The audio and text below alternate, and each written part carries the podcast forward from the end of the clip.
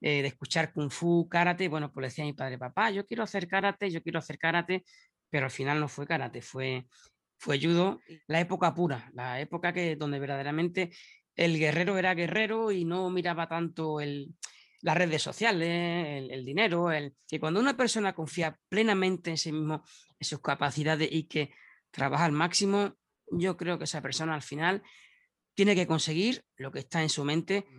A mí, Enrique, mm, el fuerte, me parece un ser humano excepcional.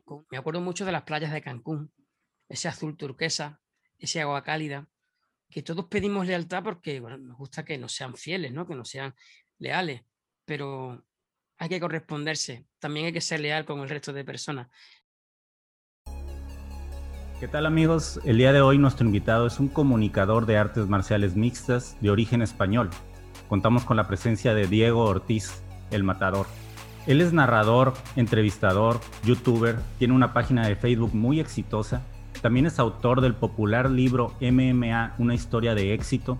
En la entrevista de hoy, Diego nos habla de cómo nació su pasión por el MMA y cómo fue que se convirtió en uno de los comunicadores más importantes de artes marciales en habla hispana. Estoy seguro que van a disfrutar de esta agradable plática.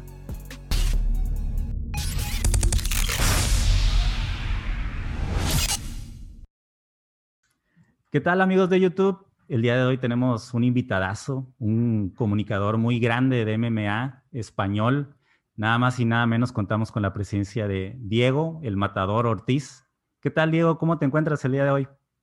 Muy bien, la verdad es que tenía muchas ganas de tener este ratito aquí contigo para hablar de, MMA y para pasar un buen rato entre amigos, que en definitiva es de lo que se trata, de echar una charla eh, sosegada y disfrutando de, de una buena plática, como decía allí en México. Exacto. No, hombre, muchas gracias, Diego. Te agradezco bastante que, te, me prestaras el tiempo para realizar este tipo de contenido.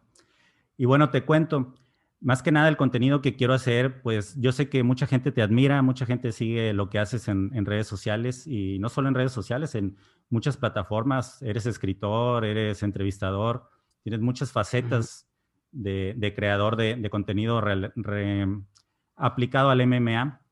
Entonces, quisiera que la gente comprendiera un poco tu historia de cómo fue que, llegaste a ser un gran comunicador de MMA. Y para comenzar, voy a comenzar por una, pregunta muy básica, que es, ¿quién es Diego Ortiz? ¿En dónde naciste? Sé que eres español, pero no sé en qué, en qué ciudad fue en la que naciste. Bueno, pues yo nací en el sur de, España, donde sigo residiendo. Yo soy andaluz, de una pequeña ciudad que se llama Huelva, que está en la costa, vengo de una ciudad humilde, de una familia humilde y bueno, simplemente bueno, nací en un, en un barrio de, gente trabajadora y la verdad es que no, eh, si algo de lo que tú has dicho, ¿no? De lo que, bueno, ese aprecio, ¿no? la admiración que, bueno, es verdad que ciertas personas eh, me han mostrado, eh, ha llegado, puedo presumir de que nunca fue por un camino con una alfombra roja porque alguien me estuvo empujando económicamente, con influencia o con bueno, esa posibilidad ¿no? que algunos tienen mediante el dinero. Pero bueno, afortunadamente eh, tengo la suerte de haber nacido en España y en Huelva y, de seguir residiendo aquí porque la verdad es que aquí se está francamente bien. Excelente, Diego. Diego, ¿vienes de una familia de deportistas eh, o ¿Cómo nació tu amor por, el deporte de las artes marciales? Bueno, en realidad yo no vengo de ninguna familia de, deportistas. Eh, yo nací ya con, esta inclinación, con esta tendencia.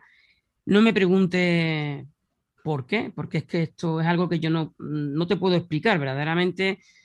No lo sé, pero yo siempre, desde que empecé a, tener algo de uso de razón, sin haber tenido ningún practicante de artes marciales en la familia yo ya le empecé a decir a mi padre que, quería hacer, claro, yo en aquella época desconocía, ¿no? Y bajo la, bueno, los pequeños conocimientos que uno tiene con siete años, eh, de escuchar kung fu, karate, bueno, pues le decía a mi padre, papá, yo quiero hacer karate, yo quiero hacer karate, pero al final no fue karate, fue, fue judo y bueno, e, esa fue un poco mi base y ahí, ahí empezó un poco todo, ¿no? Lo que pasa es que, bueno, al final, no me quiero adelantar, pero eh, a veces uno son, bueno, un poco las circunstancias que le, que le anteceden o que le acaban marcando durante la vida y bueno, el tiempo me hizo tener que, que abandonarlo, pero bueno, a día de hoy aquí sigo, de un modo u otro, seguimos vinculados al, al MMA intentando de divulgarlo y de hacer que la gente un poco eh, pueda conocer lo que es para mí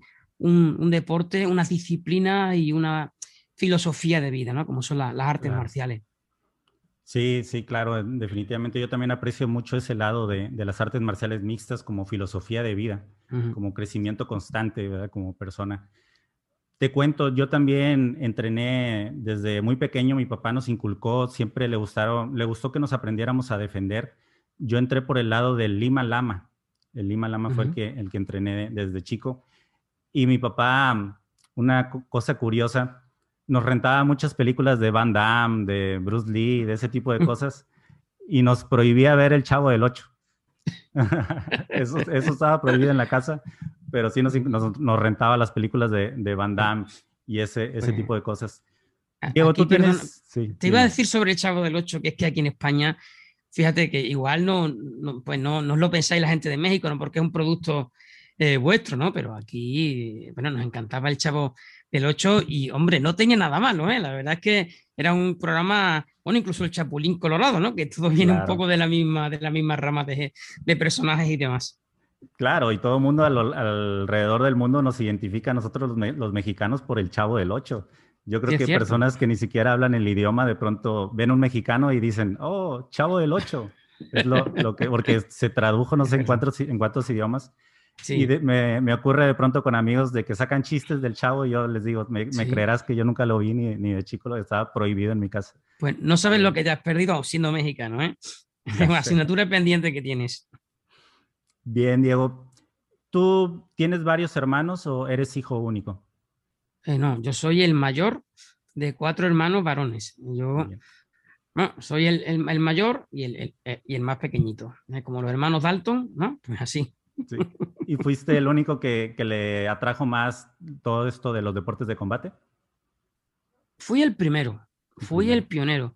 Fui el que un poco, mm, mm, no sé, como te decía antes, por alguna razón desconocida, le llamó la atención las artes marciales, pero eh, yo, como te digo, soy el, primogénito de cuatro varones, después se metió mi segundo hermano, Sebastián, luego mi hermano Emilio, que llegó a competir también en campeonatos de Andalucía, y por último mi hermano más pequeño, eh, mi hermano Manuel María, pero él hizo muy poquito, él sí que no, no había forma, cuando algo nos gusta no se puede tampoco forzar, pero lo sorprendente es que mi padre, eh, ya estaba rozando los 50 años, era un hombre que, fumaba, no mucho, pero fumaba, eh, de llevarnos pues, pues, prácticamente casi todos los días allí al gimnasio.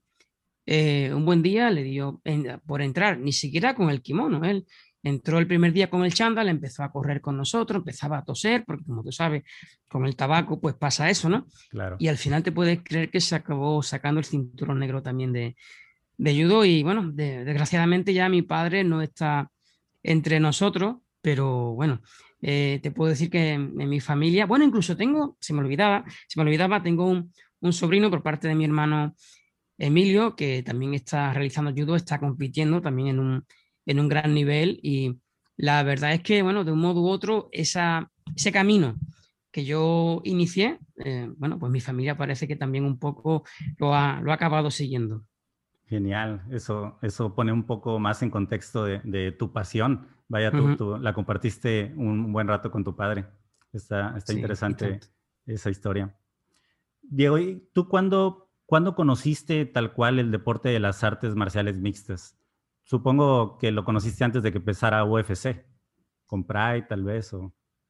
Es que bueno, si hablamos de la historia, verdaderamente el, UFC es más antiguo que Pride. La gente, algunos confunden y Pride vino posteriormente. Lo que pasa es que Pride se puso por encima de UFC. Como artes marciales mixtas, aproximadamente vino al principio prácticamente de UFC, aunque si podemos decir, bueno, tú sabes, ¿no? Aquel combate un poco, bueno, que se asemeja, es un poco un símil, ¿no? De lo que tenemos hoy en día de youtubers contra profesionales, que no fue así, pero bueno, fue un poco como eh, un deporte o una, una, competición, mejor dicho, interdisciplinar, que fue la que protagonizaron Mohamed Ali contra Antonio Inoki, ¿no? Aquella pelea. Entonces, bueno, ya uno iba viendo pinceladas, ¿no? Todavía no estaba, ni mucho menos, claro, lo que iba a pasar.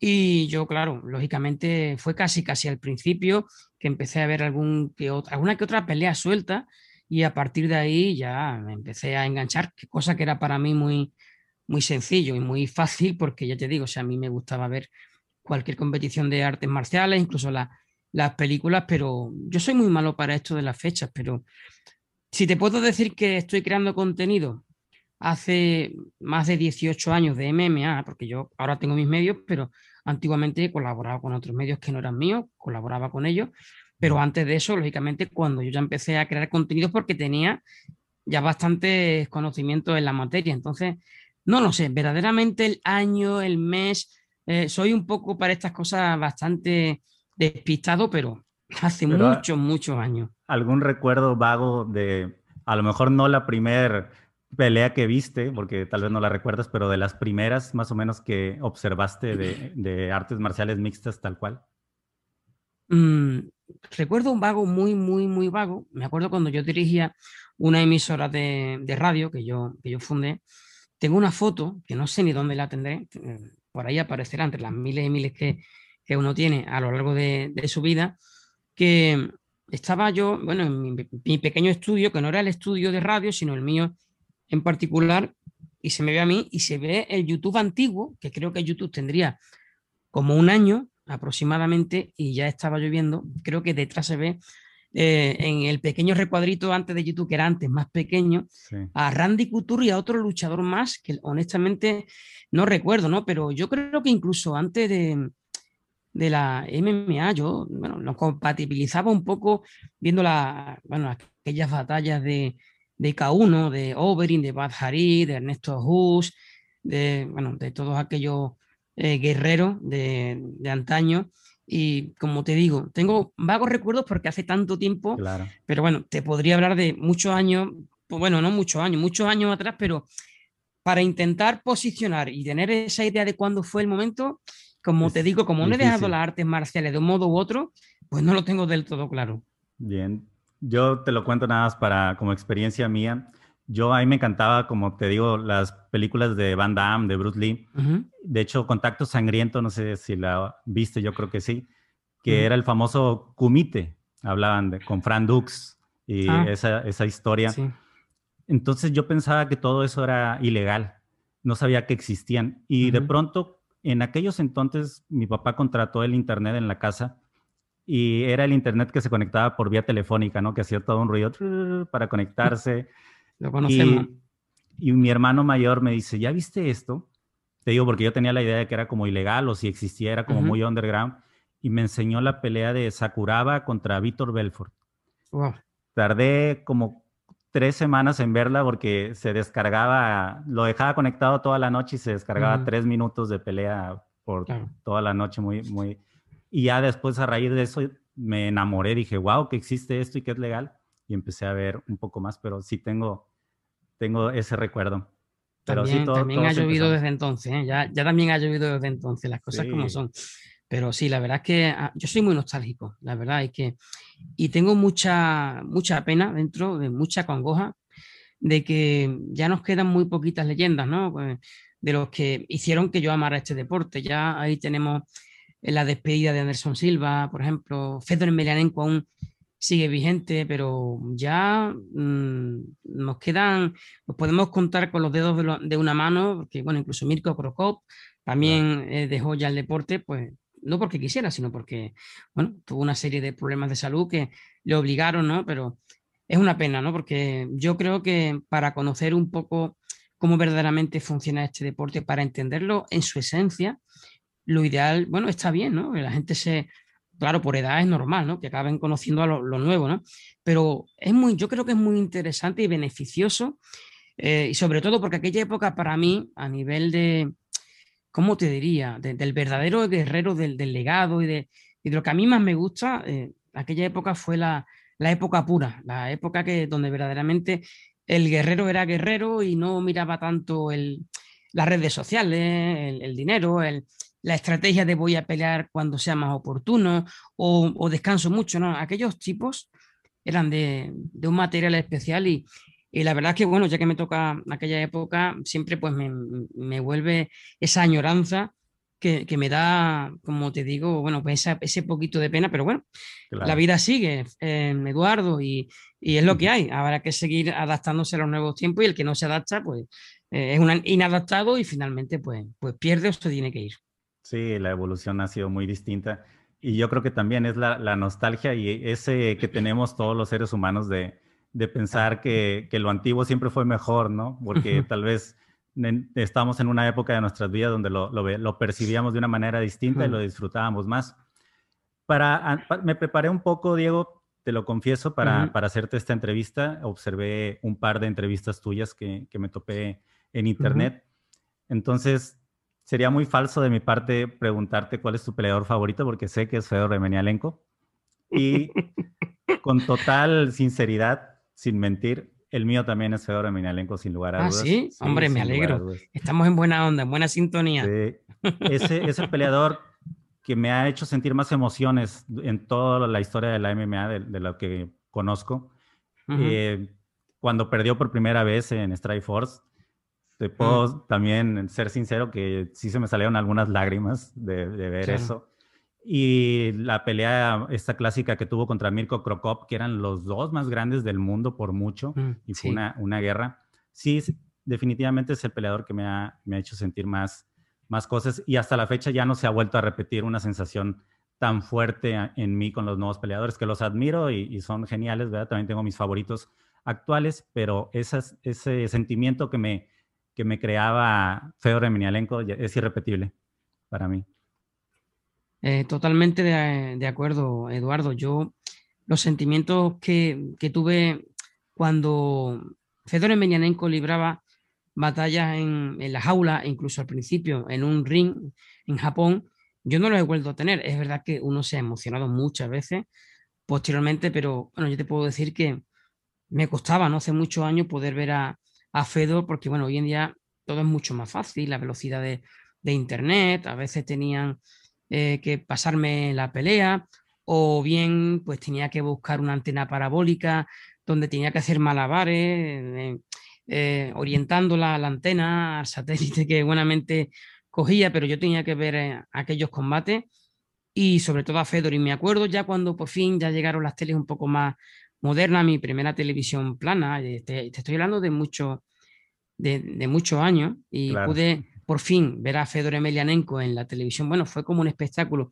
Me acuerdo que fue la, la pelea contra Brett Rogers y claro, como era la televisión y no era en ningún sitio apartado ¿no? de, de la casa, eh, en el comedor estaba mi familia y fue un espectáculo. Bueno, el espectáculo era yo más que Fedor Emelianenko, porque si tú me vieras sufriendo, poniéndome de rodillas, dando voces, venga Fedor, porque Fedor lo pasó muy mal en, ese combate de un Rogers que era, bueno, había peleado 10 veces, 10 victorias, 9 por KO, incluso a Andrei Arlovski, y el primer puñetazo que se llevó ya fue para hacerle un buen corte que le ensangrentó la, la cara y finalmente el último emperador, como siempre, por muy mal que lo pasara, daba la vuelta a los combates y bueno, yo era un, un loco. Eh, lo que se siente, yo si te lo intentara explicar con tiempo o incluso redactándotelo, pensándolo con mucha tranquilidad, yo creo que no tengo palabras y supongo que tú, que eres también seguidor de Fedor, eh, me entiendes perfectamente porque lo que ese hombre eh, nos inspiró es como ese hombre normal, eh, padre de familia, con un poquito de barriguita, sencillo, humilde, al que aparentemente no se le ve un, bueno, quién, quién sabe, un gran talento, ¿no? Es lo que se le se le puede presuponer, ¿no? Un tipo súper musculoso o un tipo de un metro noventa y seis. No, no, no. Exactamente, sí. Era alguien de la calle que tenía un corazón tan grande y sigue teniendo afortunadamente tan grande que gracias a esa mentalidad y a ser tan constante, y te digo esto en base, aparte de que he visto todas sus peleas más de una vez, también tengo medio libro escrito de Fedor Emelianenko, que lo tengo bastante parado, una especie de mini biografía, y entonces, además, profundicé un poco y sé que incluso su profesor al principio, él eh, decía que, Fedor no, era un niño que tuviera eh, talento, que era un niño, no era un niño que destacaba rápidamente con la técnica, pero era el más constante, era el que se quedaba después de clase, era el que eh, repetía mil veces una técnica y al final el trabajo siempre acaba dando su, fruto. Y para mí, Fedor Emelianenko, además de que es un luchador admirable, de que es un ser humano admirable, yo creo que es una referencia y un ejemplo a seguir. Y ahora que hemos hablado de este tema, por eso yo hablaba de, hablar de los tiempos anteriores, ¿no? donde no hacía falta para ganar dinero eh, hacer mm, cosas que a mí me parecen improcedentes, que es ofender o es, eh, bueno, hacer una serie de cosas que no vienen al caso ahora. Fedor Emelianenko en aquella época era el más gregor en el sentido de económico. Era el luchador que más ganaba, pero fíjate qué conducta tan diferente, qué educación tan exquisita, jamás habló mal de ningún rival, jamás eh, tuvo un mal gesto hacia nadie y claro, te das cuenta que se pueden conseguir grandes cosas siendo un caballero. Entonces, que a día de hoy las cosas han cambiado, pero yo mm, igual soy el, más inocente de todos los que seguimos las artes marciales, pero tengo fe en que igual no sale un Fedor exactamente, pero sí alguien que, que pueda causar admiración, que sea un grandísimo guerrero, un campeón y que pueda generar mm, admiración, hoy en día redes sociales y mucho dinero, pero con valores, demostrando lo que es la auténtica esencia y la filosofía de las artes marciales. Exacto, Ganar, ganarse ese respeto y, esa, ese movimiento de masas con talento puro, sin necesidad de, hacer uso del trash talk y todo eso como, como está de moda, ¿verdad? Tal cual. Desgraciadamente está de moda. Sí, yo opino igual que tú, desgraciadamente. y, sí, concuerdo 100% contigo, Diego, como Fedor Emelianenko siempre su semblante serio, respetuoso, y cómo tuvo varias peleas en las que tuvo que salir de las adversidades, en las que, bueno, esa clásica pelea que tuvo contra Randleman, que le hizo ese suplex impresionante y, y, se recuperó inmediatamente y le hizo una llave de brazo. O sea, sí salía golpeado, no salía ileso, no era el campeón así indiscutido, siempre batallaba en sus peleas en muchas. Era lo que lo mm. volvía, lo volvía magnífico. De hecho, eh, en ah. su primer pelea en Strike Force también iba perdiendo y mm. logró, logró sacar ese, ese knockout al final. Yo es que creo que Fedor Melanenko no tuvo a decir una, no sé, muchas peleas que fueran fáciles. Eh, no voy a, nombrar a ningún luchador, pero quizás por tamaño, por potencia física, porque es que si el nombro igual alguien puede pensar que puedo estar eh, desmeritándolo y no, no, no se trata de eso, sino lo que hago es, bueno, hablar de alguien que igual no tenía la masa muscular o la potencia de, algunos luchadores de hoy en día. Y fíjate, además que mm, peleaba siempre en peso pesado cuando con un metro ochenta y poco, un metro ochenta y dos, quiero recordar, podría ser un peso medio, o en el mejor de los casos, un semicompleto. Pero no, bueno, ahí tiene, no quiero nombrar a nadie, no voy a poner ejemplos porque al final siempre hay alguien que puede eh, decir que estoy comparando y no se trata, no se trata de eso, pero bueno, para evitar que alguien pues siempre pueda acabar pensando eh, lo que no es, eh, a mí por eso me, causa tanto respeto y tanta admiración este hombre que con un físico que iba al límite, libró batallas tremendamente complicadas. Tú hablabas de la del monstruo, de Kevin Randleman, con el que para mí fue el suplex más espectacular de la historia.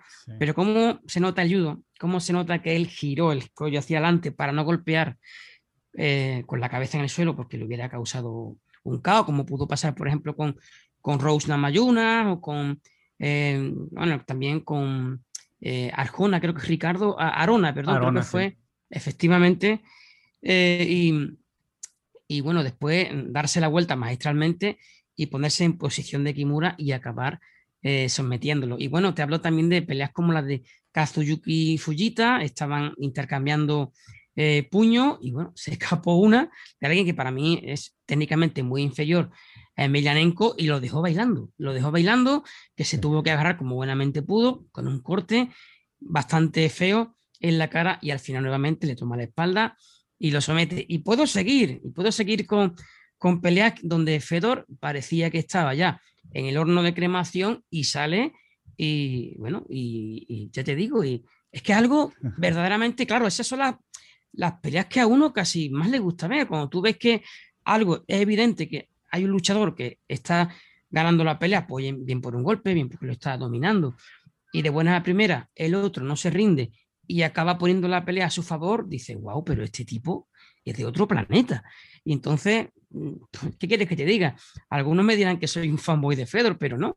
Eh, yo puedo hablar de Fedor porque hay algunos, que, algunos muchachos que tienen veintipocos años y empiezan a hablar de que el mejor es tal y es cual.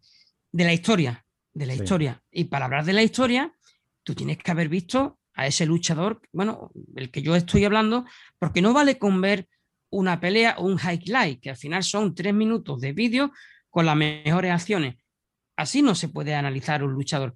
Entonces, yo creo que puedo hablar con conocimiento de causa, porque lo he visto en su plenitud y a día de hoy no es ni sombra de lo que era, pero bueno, es que la edad está ahí para todo el mundo. Yo mismo no soy el mismo ni para subir las escaleras, así que imagínate como un hombre ¿no? con 44 años que ha luchado muchas, muchas luchas, que ha estado 10 años invisto, que le ganó a los mejores auténticos gigantes, tipo hasta de más de, de dos metros, con uno campeón de kickboxing como Semi Chill y, y le ganó. Y, y ya está. Entonces, por eso digo que yo creo que tengo la suficiente base y argumentos para considerar, al menos en mi opinión, a Fedor como el mejor luchador de, de la historia y además con mucho pesar de que eh, más temprano que tarde va a llegar el día que, que, diga Dios. Y ese día yo creo que alguna lagrimita se me va a escapar. Sí. Cosas que pasan. Pero no, sí, tienes, tienes toda la razón. Feo eh, Menialenko, aparte, era una época en la que no estaba tan regulado el doping y se podía ver en, en el físico de los contrincantes. No sé, no, me quiero atrever a decir pero pareciera que Fedor Emelianenko estaba libre de, sustancias por, por, su físico, por cómo se veía tan natural y, su agilidad. Y en una, en una compañía como Pride, donde pues prácticamente el antidoping no, no existía y se, o sea, vaya, se enfrentaba a tipos bastante grandes. Y exactamente como tú lo dices, muchos jóvenes ahora ven al Fedor que, que está peleando en Bellator, que obviamente ya no es el mismo de antes, y ven algunos que otros highlights y nada más se basan en eso pero nosotros que tal vez lo vimos en sus mejores épocas, aparte de ver la pelea completa, comprendíamos el contexto en el que estaba eh, en ese entonces y es, otro punto de vista desde el que lo vemos nosotros. Pero sí, es, un peleador irrepetible. Sí, no, simplemente te iba a decir que, claro, cuando tú mm, ves unos highlights, sabes que te van a poner lo mejor de lo mejor. Y sabes que esas peleas las va a ganar y que está el caos espectacular, la sumisión espectacular. Pero no, yo vi esas peleas completas y vi los momentos duros que estaba atravesando, donde yo decía, este tipo pierde, este tipo pierde. Y no rendirse jamás, es, para mí es como si fuera un Terminator. Eh, alguien que por situación complicada que tuviera, bueno, de hecho por eso le pusieron The Russian Experiment, ¿no? El experimento ruso como si hubiera sido una creación genética en algún laboratorio porque era invencible en aquella época. Entonces, eh, claro, hay que ver las peleas sin saber el resultado de principio a fin y ver las dificultades que ese hombre atravesó y, tener esa mentalidad para decir, da igual, tengo la, ceja rota, tengo un hueso de la mano eh, roto, este tipo pesa 60 kilos más que yo, y no exagero, ¿eh?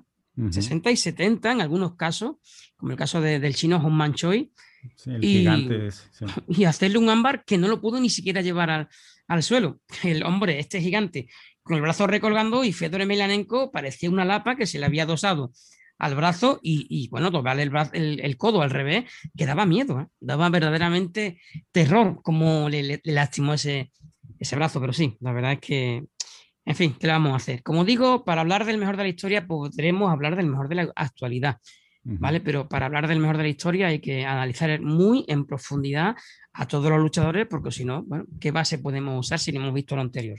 Claro, es, muy difícil llegar a esa conclusión, pero, pero bueno, en nuestros corazones está Fedor Emelianenko definitivamente, ahí se va a quedar. Sin duda. Yo además digo que, mm, no lo sé, y ojalá me equivocara, ¿no? Que no va a haber otro luchador igual. Porque es que además los tiempos han cambiado mucho. Mira, fíjate, me, vas a permitir, eh, Eduardo, hay un luchador que he visto recientemente y que me, me emociona, porque es que aunque es muy joven y tiene 28 años, tiene la, la conducta asesina, la agresividad, em, esa intención de pelear todo lo seguido que, pueda y afortunadamente ya está en UFC, ya está en el escaparate más grande y es Giri Prochaska, Giri ah, Prochaska.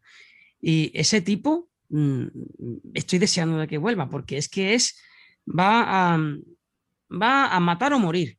Y claro, este tipo de luchadores que, que le da igual el, resultado, pero es, confíe plenamente en sus habilidades y que se la juega, mm, a mí, me, a mí me encanta. Y mira, es uno de esos luchadores que extrañamente han salido ahí con quizás los cromosomas de, del cromañón de las artes marciales mixtas y, y, me gusta, me gusta mucho, la verdad.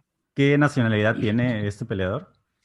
Pues es de la República Checa, es, es europeo y la verdad, bueno, fue campeón de, de Rising, Fighting Federation, allí de, bueno, lo que es la, la hermana, ¿no? Postiza de, de, la antigua Pride, que también volvió a, a fundar el, bueno, el CEO, ¿no? Nobuyuki Sakakibara. Y bueno, claro, yo creo que es que de allí, que qué casualidad que saliera otro, otro campeón antigua escuela.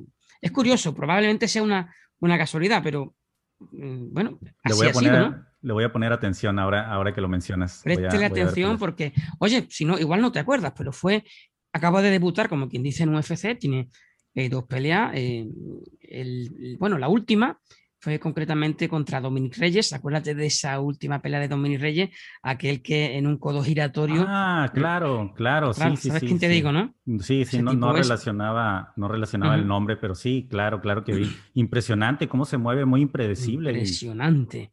Me encanta ese tipo, además súper finalizador y tiene un récord descomunal. Ya tiene, creo que a sus espaldas, 32 peleas con 28 años. Quiero recordar que Joel Romero, que tiene 43, está en torno a 14, 15 peleas. Entonces, claro, por eso algunos luchadores se conservan mejor. Este tipo con 28, si sigue este ritmo, cuando llega a los 40, lógicamente es muy probable que tenga ya la, la mandíbula bastante acristalada, pero, pero es normal, es parte de, del juego. Pero bueno, mientras siga el hombre en pie, yo lo voy a seguir y, y te recomiendo que lo veas porque ha sido llegar a UFC y ya lleva dos KO. es fantástico, el tío es un genio, me encanta. ¿Cómo hizo ver como un amateur a Dominic Reyes? Y estamos hablando de alguien que muchos dicen que le ganó una, una pelea a John Jones, que muchos hablan que es el mejor de la historia actualmente y lo hizo ver como un amateur, tal cual. Jugó con él todo, todo el tiempo hasta que lo liquidó y de qué manera lo, lo, logró terminar con ese codo giratorio. Yo creo que fue la pincelada final, ¿no? Para la obra de arte. Sí, el tipo es, es un artista y artista marcial, además artista, artista marcial. Y como tú bien dices, le puso la guinda al pastel con ese codazo que nos dejó a todos. Además, bueno, puedes ganar mejor, peor, incluso por decisión. El tipo va a finalizar, ¿eh? no, no se anda con chiquita, pero lo que me gusta es, es que podrá terminar la pelea como, como salga, pero el tipo no tiene un plan establecido. El tipo dice, voy a por ti. Y si tengo que salir noqueado, salgo noqueado. Y a mí eso me encanta. Y este, este tipo es de los que yo ya tengo en mi agenda particular porque digo, te voy a mirar, porque me encanta ese tipo de luchadores que lo dan todo y que quieren pelar lo antes posible y que dan el paso al frente si se cae un, una pelea y le dice, estoy dispuesto. Bueno, en el caso de Cowboy Cerrone y que en otras ocasiones, bueno, tú que yo, que hemos eh, compartido algún que otro programa, ¿no? Creo que igual lo he, lo he comentado, ni que me encanta, me encanta este tipo de luchadores, porque para mí eh, estamos hablando de artes marciales, estamos hablando de guerreros y, a mí las estrategias eh, extra laborales, y me refiero a las que dicen, no, tengo una lesión, no es el momento. Mm, eh, no, no, no, no. A mí me gusta el que no teme a nadie, el que te dice, dime cuándo y con quién. Y no, no tiene ningún tipo de, de, excusa. Y va por, por la pelea. Para mí, esos son los guerreros que me enamoran y que me emocionan. Entonces, claro, yo creo que con Giri Prochaska, hombre, igual algún día pues, el hombre perderá, como es un ser humano, veréis, como perdió, perdió Fedor y como eh, mm, pierden todo. Además, yo tengo una frase, no sé si la, la escuchaste alguna vez, que incluso viene en, en mi libro, eh, que la he, bueno, lógicamente es una coletilla mía, ¿no? En la que dice, existen dos tipos de luchadores, los que han perdido y los que tienen que perder. y para de contar. Eh, no, es, no peleamos humanos contra humanos y aunque seas el mejor del mundo, siempre existe ese luchador que aunque técnicamente pueda ser inferior, pues es la arma de tu zapato y finalmente pues, pues te gana.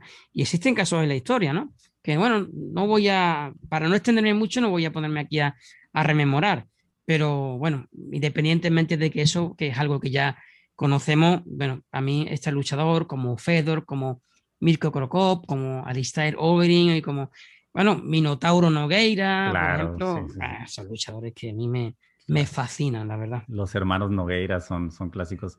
Y bueno, a mí también me agrada mucho esos peleadores que parecen indestructibles, que parece que nadie les va a ganar y de pronto tienen una derrota y ver cómo se logran recuperar de esa derrota, cómo pueden evolucionar, cómo renacen. Bueno, está claro ahí el, caso, se me viene a la mente de George St. Pierre, cuando tuvo este, este KO, olvidé el nombre de, de, este chaparrito que... Max Serra. Max Serra, exactamente. Y, y bueno, logró recuperarse y la, la, leyenda en la que se convirtió, ¿verdad? A pesar de que, de que tuvo su tropiezo. Y, y bueno, eso, eso me agrada, ver cómo renacen los peleadores de, después de, de, una derrota. A mí me, hubiera, me encanta Khabib Nurmagomedov, me, me, gusta mucho, pero me hubiera gustado verlo perder tal vez en una ocasión y, que volviera para, para ver ese, ese, peleador que no es tan, vaya, que no es invencible, ¿verdad? Tal cual, que lo puedes comparar con un humano tal, tal cual y puede, puede renacer. Pues, claro, pero fíjate, precisamente ya que me mencionas a Habib Nurmagomedov, él es el que ha dicho que, eso no puede ser. Y se refiere a Tony Ferguson, que una vez que alguien llega a su prime y pierde una, dos peleas, que ya no puede volver ahí. Bueno, es verdad que en, muchas ocasiones eso, ese caso se puede dar, pero bueno, tú mismo has puesto un, ejemplo magistral, que es el de George St. Pierre, que fíjate, ya no solamente es que se recuperará, que en la revancha eh, acabara ganándole a Macherra y le arrebatara el cinturón que era suyo anteriormente y después continuará con su senda del triunfo.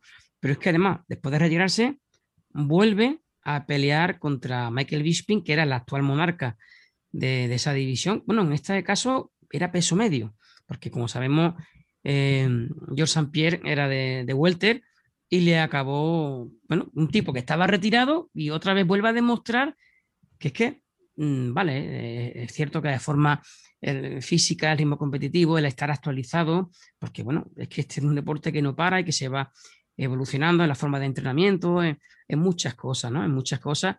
Y, el tipo va y es como decir, bueno, yo estoy en mi casa tranquilo viendo eh, pelea, me preparo tres meses y cojo, llego y le gano el campeón de UFC. Eso es algo increíble. Pero tú me has puesto un ejemplo que después te he dado una pista más con el de Michael Bisping, pero te voy a decir además otro caso muy reciente. Y en este caso no es eh, un hombre, es una mujer, eh, que es Rose Namayunas, alguien que perdió su cinturón, se lo arrebató eh, Jessica Andrade, pero yo no confiaba. Además, yo me acuerdo que, bueno, cuando estábamos diciendo los pronósticos, tú confiaste en Rose Namayunas yo dije que no, yo confiaba más en Weilizan y finalmente, pues es que me cayó la boca, pero que es que a mí me da igual, veréis, que si yo me podía haber callado, no, no, es que, es que no, no es algo que eso te pueda, al contrario, lo, feo sería ocultar. Yo dije una cosa y la tengo que, que mantener. Y además le reconozco el mérito, porque fíjate, eh, yo veo que, que Rose es una persona que quizá anímicamente no es la persona que aparenta eh, ser la, la mentalmente más, más, fuerte, ¿no? Sin embargo, cuando llegó a esa pelea con ese I am the best, I am the best, yo soy la mejor, y yo soy la mejor, y Pat Barry inculcándoselo, y encima le gana por una high kick a una campeona china que llevaba 20 peleas sin perder desde el Kunlun Fight. Y era la favorita por mucho.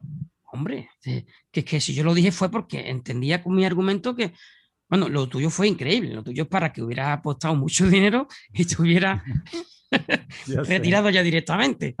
Pero bueno, ese es un caso, ¿no? Que, que, un poco le lleva la contraria a esa, bueno, a esa creencia que tienes a Pindurma Comedor y con la que sí que es verdad que coinciden muchas veces, pero yo no me la quiero creer. Yo siempre pienso que cuando una persona confía plenamente en sí mismo, en sus capacidades y que trabaja al máximo, yo creo que esa persona al final tiene que conseguir lo que está en su mente y tenemos ejemplos como estamos comentando y, y así tiene que ser. Y bueno, eh, incluso en mi libro hay una parte que es la parte final en la que yo siempre insisto en la autoconfianza y en, que uno tiene que creer en sus proyectos, pensar en grande, porque al final eh, todo el que verdaderamente tiene muy visualizado lo que piensa y lo que quiere llegar a alcanzar, si se lo propone verdaderamente y trabaja de lleno, esa persona lo va a conseguir.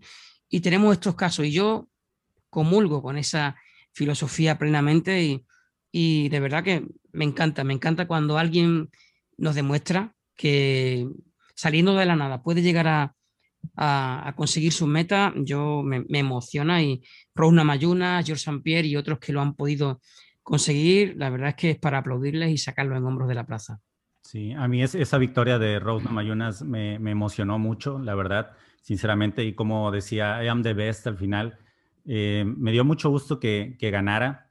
Y sí, se nota la pasión que tiene por el deporte esta chica. Y concuerdo contigo una vez más, Diego. Yo creo que más que nada uno tiene que creer en sí mismo. Nadie va a creer en ti mismo si tú no crees en ti mismo. El único que tiene que creer en, una persona es, uno mismo, definitivamente. Es el, primordial.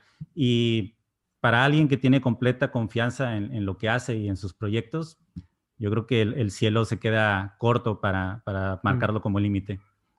Totalmente de acuerdo. Y si me permites, Mm, te voy a decir un pequeño ejemplo de alguien que entrevisté hace muy poquito, alguien que viene de una familia humilde, no, bueno, yo digo humilde en España es, clase media, ¿no? Yo no, eh, no he tenido mm, afortunadamente eh, ningún tipo de, carencia, ¿no? Pero, por ejemplo, el caso de, de Charles Oliveira, ya ahí sí que hablamos de humildad, de casas con muchas deficiencias, problemas hasta para, para comer y ese tipo, a base de trabajo, fíjate lo que ha llegado a, a conseguir, ¿no? Y otro que también se autoconvenció, se rodeó de las personas que, le aportaban, ¿no? Por eso está ahí en Chute Box con Diego Lima y demás, pero bueno, tú te puedes rodear del mejor, puedes ir al mejor gimnasio, tener eh, las mejores prendas deportivas, el mejor equipamiento, el mejor entrenador, pero eso no vale absolutamente de nada si tú no te has propuesto hacer algo verdaderamente importante como ser un campeón de UFC. Y él lo tenía claro, y así me lo dijo cuando lo entrevisté y, lo, consiguió. Entonces, este tipo de personas yo creo que tienen que, darse a conocer cuanto más mejor, porque son inspiradoras y un poco nos, hablan de, esa, de ese poder mental, que todo el mundo lo tiene. La única cuestión es, bueno, salir de la zona de confort y decir, me tengo que poner a sudar, me va a doler. Voy a, como decía Mohamed Ali, que él odiaba cada minuto de entrenamiento, pero eh, había que estar así para el día de mañana vivir como un campeón.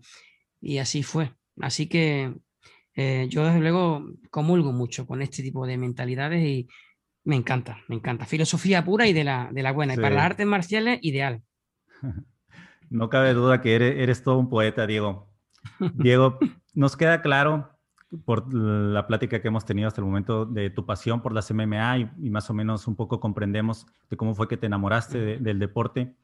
Ahora tu faceta como comunicador, sé acerca de tu libro, sé acerca de las entrevistas que has hecho y me gustaría llegar a eso ahorita, aquí lo tengo apuntado. Pero ¿cómo fue tu primer contacto con, con la comunicación tal cual? ¿Entraste directo a la comunicación deportiva o cómo nos puedes contar esa historia?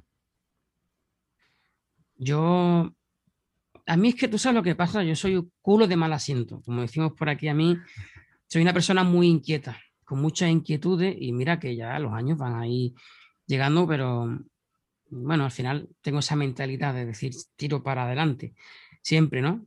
Porque bueno, lo que pasa es que lo que vas cambiando es un poco las formas, porque la experiencia también es un grado que te ayuda, ¿no? A hacer las cosas de un modo diferente, pero yo el tema de la comunicación es algo que también lo llevaba inherente en mi genética. No sé si igual me hacen un análisis de sangre, a lo mejor, a lo mejor un análisis muy profundo, pues salen las letras y salen las palabras y sale la comunicación. Pero ya me acuerdo que tendría aproximadamente 12 años, que me acuerdo que hubo una especie como de prueba en, mi colegio eh, claro, yo estaba en séptimo, sexto, no me acuerdo, quizás fueran 11 años. Como te he dicho antes, yo para el tema de las fechas soy un desastre. Y, y bueno, para mí fue la mejor noticia del mundo cuando decían que, eh, bueno, iba a haber un día de la semana durante el año donde algunos de, de los que estábamos allí eh, íbamos a poder ir a la radio, que teníamos que preparar un programa de radio en una gran cadena eh, aquí a nivel, a nivel local. Una, bueno, era una franquicia de aquí que es nacional también, que es la cadena SER. Y para mí ya se me enciende la bombilla, yo tengo que ir y me puse a trabajar y me, puse a elaborar textos y me puse a, practicar y no sé, yo la comunicación, ya sea oral, ya sea escrita, es que lo tengo ahí, yo tengo esa, necesidad de, comunicar. Entonces, cuando tú me, me, has brindado esta oportunidad que tanto te agradezco, Eduardo, para mí no es ningún sacrificio, es todo lo contrario. Es decir, wow, qué suerte. Voy a echar un buen ratito comunicando y hablando de lo que más me gusta, porque esa es otra de la suerte. Suerte la mía, sinceramente. Muchas gracias. Pero tengo la suerte de poder además comunicar y combinar la comunicación, de estar echando este gran rato contigo y hablando en esa mezcolanza con la MMA. Entonces, mato dos pájaros de un tiro. Eh, eh, un hobby, bueno, dos hobbies eh, en el mismo momento. Sé que eh, después la comunicación, yo te digo, yo eh, fundé una emisora de, radio que dirigí durante seis años, estuve narrando fútbol por los mejores estadios de España, en primera, en segunda división, escribí un libro, he escrito en periódicos nacionales, he colaborado en televisión, en radio, en podcast grandes, en podcast muy pequeños. Yo, todo el que me lo pide, siempre estoy presto. Sí que es verdad que ya últimamente, cuando las páginas han crecido tanto y al final pues llega tanta gente que se empieza un poco a convertir que ya en costumbre últimamente es casi semanal, una, dos veces, una, dos veces. Ahora se aproxima un evento numerado y yo quiero atender a todo el mundo porque es que además me gusta, pero mm, me cuesta, ¿eh? Creía que por, por, tiempo, ¿no? no por otra cosa, por tiempo, pero que en el, en el fondo me, me, encanta. Y ya te digo, mm, la comunicación es, es mi vida. Las artes marciales son parte de mi vida. Y yo creo que de un modo u otro, antes lo hacía de forma analógica en aquella onda de radio, me acuerdo transmitir a, a, través del 88.9 FM y de otras emisoras de radio, incluso de la televisión analógica a nivel local, escribir en periódicos que eran de imprenta y a día de hoy hacemos de un modo digital, hoy ya esto no se llama transmisión, se llama streaming, y hoy es online y hoy se llama de otra forma. Entonces yo hice como aquel boxeador o aquel kickboxer que hace la, transición a la MMA. Pues yo pasé del analógico al digital porque es que tiene que hacerlo, porque es que si no me quedaba sin poder hacer lo que me gusta. Y si algún día esto evoluciona, pues probablemente de un modo u otro estaré teniendo que, que sacar fuera todo lo que llevo dentro, que, que mucho, que espero que tu programa sea largo, porque si no, no, no mal, lo llevas. Vas a tener que recortar mucho. No, no, no, al contrario, no, para mí esto es oro, Diego, no, no te preocupes. Yo espero y, tengas tiempo, ¿verdad? No, no, te esté robando otros compromisos que tengas. Adelante, hay todo el tiempo que tú quieras. Bien, tienes, ahora sí que hablando de comunicación, eh, atacas la comunicación por todos lados, eres narrador, eres escritor, escribes... Em, artículos para, para grandes mm, mm. este, plataformas de comunicación, exactamente. La ABC, has, escrito artículos para la ABC, si no mal estoy, mm. corrígeme si estoy equivocado, pero no. No, en ABC concretamente no. Me han hecho, te, comento, porque ha habido algunos medios muy importantes como ABC, es un periódico nacional que se interesó en mi persona, en mi trabajo, y me hicieron la, la entrevista una entrevista muy, ah, muy extensa, por cierto, en Titan Channel, en otros medios locales, grandes, en fin, en podcasts como Marca, eh, también me han contado conmigo, en BIMAT, eh, bueno, creo que no, el, grupo este sí, salía en BIMAT, creo que es del grupo Mediaset, también participé en televisión en directo, o incluso eh, vía, ¿cómo te explicaría? A través de una webcam, pero también he estado físicamente en los estudios y después escribo, lo que pasa es que no escribo eh, todo lo que me gustaría precisamente por eso, porque por cuestiones de tiempo, pero bueno, en el Confidencial, que es considerado el segundo o tercer periódico a nivel de España, pero es verdad que no sé si ya estarán entre el segundo y el primero, porque es que Marca es fuera de lo normal. Ese tiene unos números impresionantes, son estratosféricos, pero bueno, aún así, el confidencial en concreto creo que tiene en torno a 50, 60, 70, 80 millones. Bueno, sabe que es una gráfica que sube y baja, pero de, lectores mensuales. Entonces, es una, auténtica barbaridad saber que cuando escribes un artículo, eh, pues lo han leído tantísima cantidad de, de personas, pero como te digo, tengo esa puerta abierta y tengo otras muchas puertas abiertas, pero es lo que tú dices, soy un poco, eh, y lo digo desde un punto de vista sencillo, humilde. Mm, creo que a lo mejor no soy el mejor en ninguno de los campos, pero me atrevo con la narración, me atrevo, me atrevo a escribir libros, me atrevo a, escribir eh, artículos, a reflexionar, a, es que me gusta todo, igual tenía que ser un poco más específico y centrarme en la escritura o solamente en la narración, pero bueno, mm, una vez te pones delante del micrófono, te pones a narrar y, y es que yo haga lo que haga, siempre que sea eh, comunicar, estoy en mi salsa. Y estoy, sí. sí. estoy como pez en el agua, me, encuentro muy, muy a gusto encasillarse, ¿no? Y supongo, aparte, como me comentas de, lo inquieto que, eres, te debe resultar difícil encasillarte solo en un rubro tal cual. Mm, Hablando de, tu faceta como escritor, tienes un libro bastante popular, aquí en México se está volviendo bastante popular, muchas personas mm. están hablando de él, que se llama MMA, una historia de éxito. Sinceramente, me muero de ganas de, de conseguirlo y leerlo, me llama mucho la atención aparte de que te conozco y, sé tu trabajo, estoy seguro que debe ser una gran obra. Me hubiera gustado leerlo antes de realizar esta pequeña plática, pero bueno, desgraciadamente no lo pude hacer. Eh, tengo una idea a grandes rasgos de qué trata, pero ¿qué nos puedes hablar de, este libro? ¿Cómo nació esa inquietud por plasmar esta, esta idea de, de crear un libro del MMA tal cual? Mm, yo hace ya algunos años veía que existía mucho desconocimiento de hecho lo sigue habiendo, quizás ya un poco menos. No sé si algo habrá tenido que ver mi libro, seguro que en buena parte de los seguidores sí, pero incluso veía que en Internet había páginas, incluso Wikipedia, ¿eh?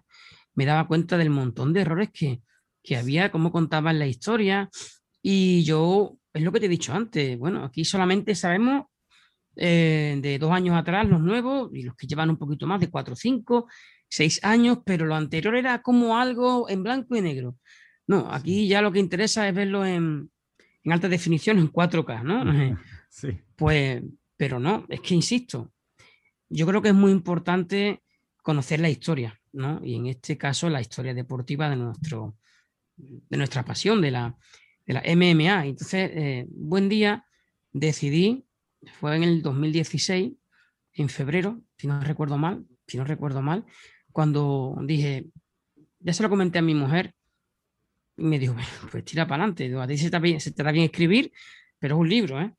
Y me acuerdo el primer día que me pongo delante del ordenador portátil y pongo el primer renglón y digo, madre de mi alma, digo, pero tú estás loco, estás a tiempo todavía de, de desistir porque queda mucho que, que escribir. Y así fue. Me llevé un año escribiendo el libro, no porque sea un libro de muchas páginas, no llega a las 200, son 182, 183, por ahí anda, pero dices tú, bueno, yo solo hubiera escrito mucho antes, pero no se trata de ponerte a escribir alegremente, no, no, es que a mí lo que me costó más tiempo fue la fase documental. Yo tenía que contrastar muchísimos datos, incluso eh, había algún que otro dato de algún, bueno, lo voy a dejar ahí.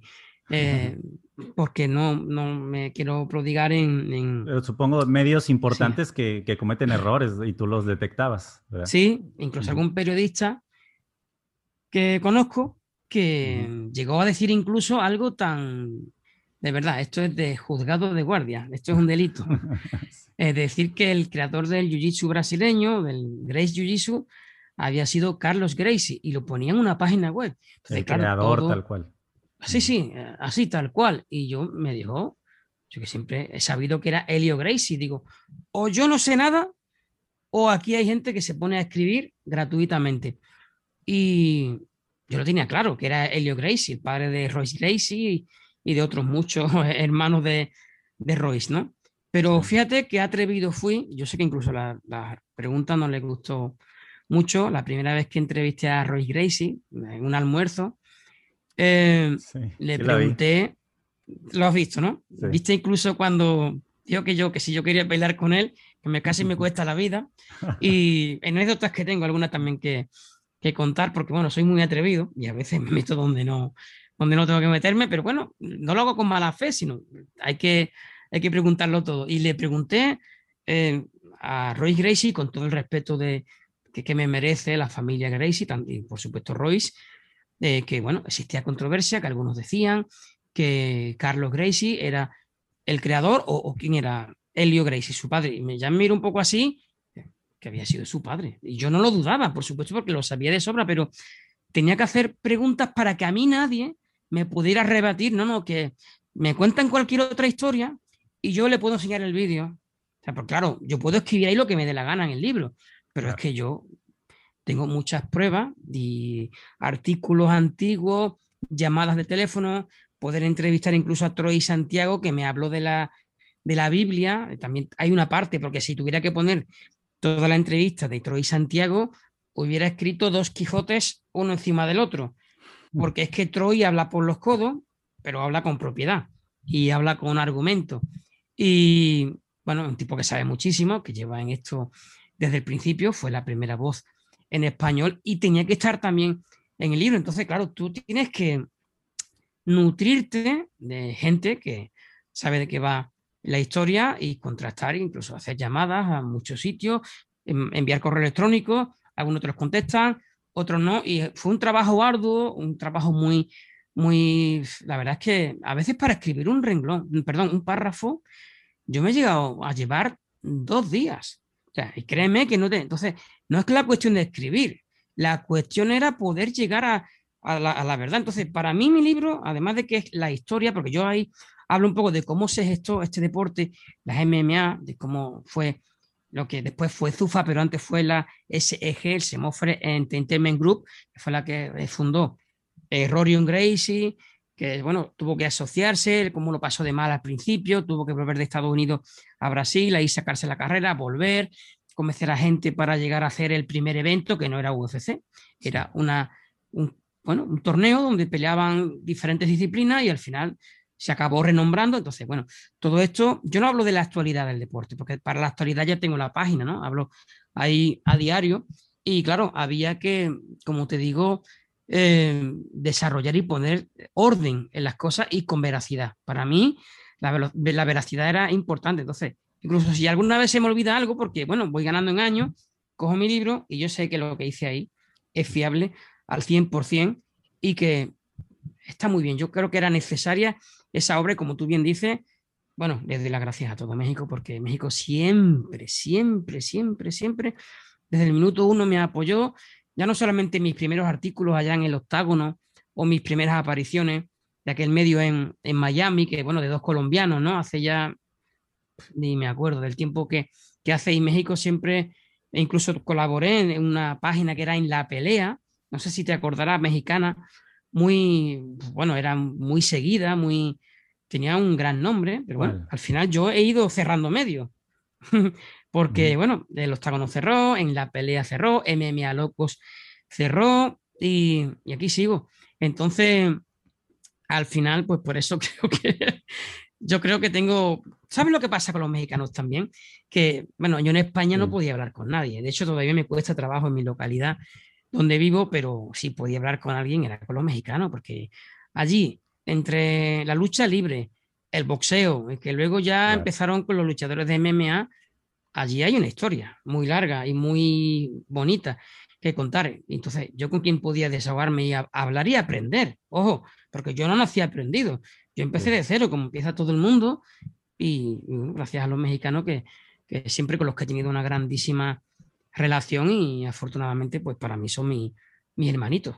así que nada, les debo mucho a, no solamente a los mexicanos, por supuesto que, que sí, a toda la comunidad eh, latina que poco a poco se fueron eh, sumando y me, me, hicieron poder crecer y poder escribir un libro y desarrollarme y tener páginas y, y la verdad es que las cosas que poco a poco he podido conseguir, vale, yo mm, he insistido, he trabajado mucho y duro, pero Sí. si no hubiera sido por el apoyo de la gente, ya te digo, Eduardo, que mm, seguramente yo no estaría aquí. Uno tiene que tener una base de, de- de apoyo, ¿no? De seguidores, de gente que te dice, oye, qué bien, y me ha gustado tu artículo, o incluso gente que te diga que no, también, porque esto no me gusta, porque aquí te has equivocado, porque así también aprende y está bien de ser humilde. El, el sabio es el que acaba rectificando sus errores, ¿no? El necio es el que los oculta. Y, y yo en ese sentido creo que lo importante es ser honesto con, consigo mismo con- y, y crecer y, y- y ya está, no pasa nada. Así es que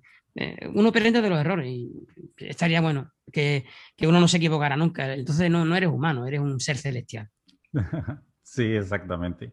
Y bueno, México, pues la cercanía que tenemos con Estados Unidos, ¿no? Y como ahí Estados Unidos es el país que más ha hecho crecer las artes marciales mixtas y por eso tal vez existe una, una mayor base de fans en México que, Mm. que en España debe ser, pero créeme que aquí también de repente siento que hace falta todavía bastante cultura de, de MMA, entonces si yo siento eso aquí en México, pues no me imagino lo que tú debes de sentir allá en España debes de sentir, o antes te sentías el, el bicho raro de, de tu país, tal cual, ¿no? Que no sabían Me, me- de qué me estás. sigo sintiendo, me sigo sintiendo. Al principio yo, ya más que un bicho raro, me sentía como un loco incomprendido. Y bueno, es que esto solamente me, me gusta a mí, es que estoy, no sé, soy un bicho raro, como tú bien ha- Sí. has dicho. Lo que pasa es que los pocos amigos que tengo, bueno, digo poco porque que yo entiendo que el que diga que tiene mil amigos es que no sabe de cómo funciona la historia. Tener amigos hay que contarlos con los dedos de una mano. Puedes Y tener sobran, gente que- dicen. ¿eh? y sobran, y sobran, efectivamente. Yo he tenido suerte, ¿eh? porque cuando he estado en los momentos en los, en los que los he necesitado, incluso algunos con los que tenía menos contacto, porque están a lo mejor viviendo un poco a algunos kilómetros, siempre han tirado del teléfono o venir a verme qué pasa, qué, te- qué puedo, qué puedo ayudarte. Y he Sí. tenido mucha suerte. Y a donde iba es que, claro, con- me tomo los cafés que me tomo con ellos, o como, o voy a su casa, o ellos vienen a la mía. Al final, tengo esa deformación profesional en la que al final tengo que hablar de MMA. Y los pobrecitos míos, bueno, pues lo- los acabo, ¿qué te digo? Los acabo sometiendo. Sí. Les hago una sumisión en la comunicación, los dejo embelesados, porque empiezo a contar la historia así emocionante y se quedan pendientes y poco a poco, de forma Llegas. sutil, Sí. los he embaucado y, lo, y como te digo, mm, al final saben muchas cositas, pero si no fuera por ello, yo aquí donde vivo, es que yo vivo en una ciudad pequeñita eh, que se llama Huelva y que es, bueno, es un sitio perfecto, perfecto para vivir, porque no hay una cantidad de gente que, o sea, no hay atasco, no hay aglomeraciones, hay de todo, eh, tiene una naturaleza increíble, una gran gastronomía, fin, como todo sitio hay sus cosas buenas y sus cosas malas, aquí hay mucha tranquilidad, tú puedes estar paseando a las 4 de la madrugada, a las 5 de la madrugada, que aquí no pasa nada, eh, es, muy, es muy tranquilo. Y bueno, al final, bueno, iba a decirte que también uno con las MMA ha conocido un poquito más de lo que es esta localidad, pero como te digo aquí, eh, es imposible, es imposible. Aquí quizás haya... Geográficamente, para poner en contexto, ponerme en contexto a mí y un poco a nuestra audiencia, geográficamente, ¿en qué parte se encuentra Huelga? ¿Se llama? Huelva, Huel- Huelva, Huelva. En. España, en el mapa de España, Huelva. Pues yo te lo voy a decir. A ver, imagínate Europa al sur, al sur, al sur, la última parte del sur, podríamos decir que es el pico que está más próximo a África, es Mm. Cádiz.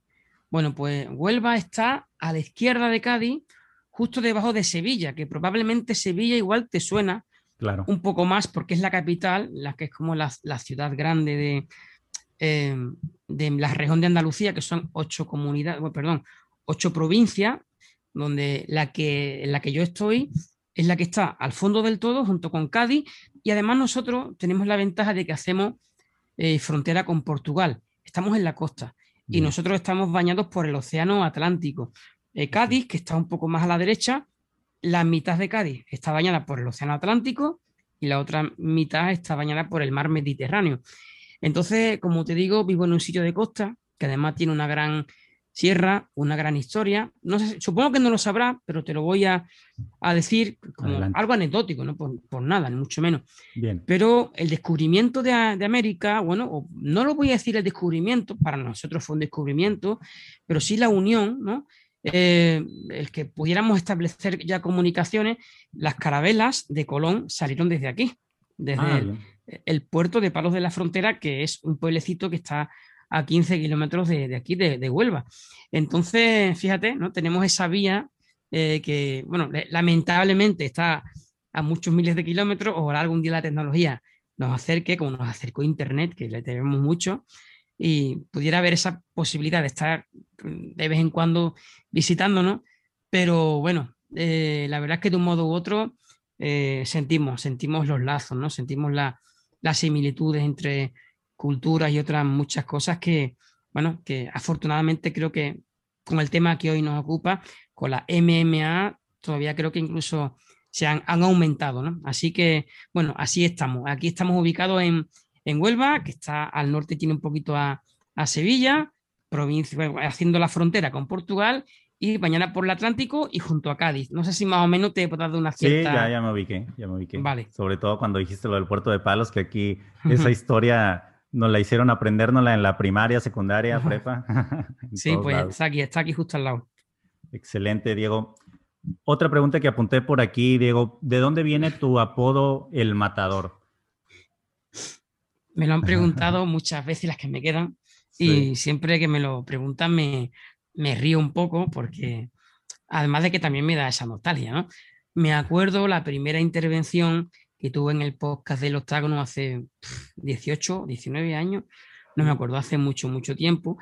Y los, estos dos colombianos, uno de ellos Camilo Ortiz, que es un, bueno, eh, sigue siendo, todavía mantiene comunicación conmigo, este hombre se dedica al sonido en ESPN, la cadena norteamericana, e incluso, incluso trabaja codo con codo con Ariel Helwani, que por cierto ya mismo va a dejar de, de trabajar con él porque ha anunciado que se marcha de, de ESPN. No sé si conocía la noticia. Bueno, y a lo que iba. Resulta que iba a entrar en, antena, ¿vale? y me dicen, eh, Diego, ¿cuál es tu apodo? Porque aquí todo el mundo nos, presentamos por el apodo. Y, yo le digo, es que yo no tengo apodo, yo soy conocido por Diego Ortiz. Pero claro, antes de esto, en la radio, antes de la MMA, Diego Ortiz y Diego Ortiz, Diego Ortiz, yo nunca tuve apodo en mi vida. Era algo, de hecho, que no me, que no me gustaba, fíjate. Y dice, no, no, lo siento, pero aquí todo el mundo tiene un apodo. Pero digo, yo es que no tengo apodo, es que no, te puedo, no me lo puedo inventar. Y como ya el, el tiempo estaba premiando y había que darse prisa, me dice, venga, pues como allí en España hay toros, tú eres el matador. Y así me presentó como Diego Ortiz el matador. Y a día de hoy, pues la verdad es que con mucho orgullo lo, llevo a gala de que soy Diego Ortiz, el matador, así como me conoce normalmente la gente de, de la MMA. Y, como te digo, muy orgulloso, muy orgulloso de que un hermano colombiano eh, también, bueno, pues tengo ese grato recuerdo y además a día de hoy eh, tengo con este hombre comunicación. ¿Y cómo, colaborabas en este podcast? ¿Vía internet? ¿Era la colaboración? Lo hacía de varias formas, dependiendo. Al principio enviaba mm, una grabación y yo tenía un, apartado eh, que ellos, digamos, montaban en el, en el podcast, en alguna que otra ocasión no, se hacía vía Skype, pero era, era por voz. Después incluso estuve colaborando en Univisión Radio, había un, programa de Rafael Alcalde, no sé si te sonará, este hombre, bueno, vive en Estados Unidos, es de El Salvador, y también, pero eso era a nivel de, de fútbol, pero bueno, es que él también se dedicaba a la MMA, concretamente a UFC, cuando lo enviaban, tenía relación con esta gente de, del octágono, con Randall Villafañe, con Camilo Ortiz, y también, bueno, él sabiendo que yo, bueno, en aquella época todavía eh, tocaba algo de fútbol, pues contó en, alguna que otra ocasión con, conmigo y eso fue en directo y para una gran audiencia, ¿eh? porque él me metía en Univisión Radio y como te digo, la verdad es que imponía, ¿no? Porque no hablamos de, una, de una pequeña cosa, hablamos de algo muy, muy grande, incluso me ponía con personajes muy, muy, muy conocidos de la época pero bueno, sí, ya te digo, eh, me comunicaba de, varias formas y bueno, a día de hoy ya siempre es así, siempre por Skype, por Zoom o por streaming. Pues de esa manera. Excelente, Diego. Bien, una, pregunta que también apunté por aquí. En tu faceta ahora de entrevistador, Charles Oliveira, Valentina Chepchenko, Roy Gracie, Jorge Masvidal, por mencionar algunos de tu extensa lista que tienes. ¿Cuál ha sido tu mejor experiencia de, las, de los personajes que, has entrevistado? Uf, qué buena pregunta. A ver, Eduardo, es que yo creo que, que, de cada uno me llevo algo. Claro, sí. Mira. Sería difícil escoger a uno solo. Sí, sí, y sería injusto también. Mira, eh, te, mira, te voy a nombrar el primero porque yo conecté, conecté a nivel de alma con ese hombre y es el menos conocido y además no lo has nombrado. En Cancún, en tu, en tu nación, cuando me llevó para allá a Combate Américas, fui a, el único español que, y creo que el único latino, además me pagaron el viaje, me, me llevaron para allá. Ellos, bueno, contaron conmigo para que les diera divulgación, cubriera el evento y demás. Yo ya lo había entrevistado por internet, como estamos tú y yo ahora mismo, ¿no? Sí. Pero tuve la suerte de, de conocerlo allí en persona y estuvimos hablando y le hice la, la segunda entrevista y a mí, Enrique, el fuerte, me parece un ser humano excepcional, con unos valores increíbles.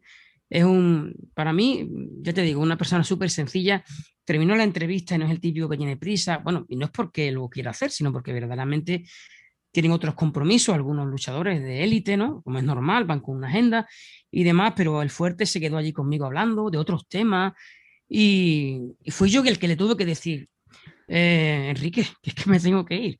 Pero un encanto de persona, un encanto de ser humano. Empiezo por Enrique, continuó por Tony Ferguson.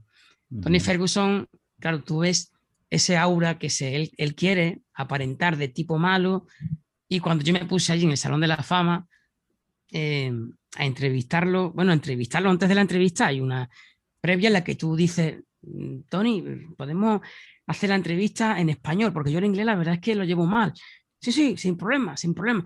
Y el tío tan predispuesto, tan sencillo, simpático, eh, predispuesto, sinceramente, mm, también un hombre que me, me cautivó. Sé que dentro de él hay un gran ser humano. Eh, Valentina Chechenko me sorprendió por su profesionalidad, Eduardo, porque es que es, rusa, bueno, es de Kirguistán, tú sabes que esta gente del norte de Europa, en ese sentido, son cuadriculados. Sí. Y, ella es así.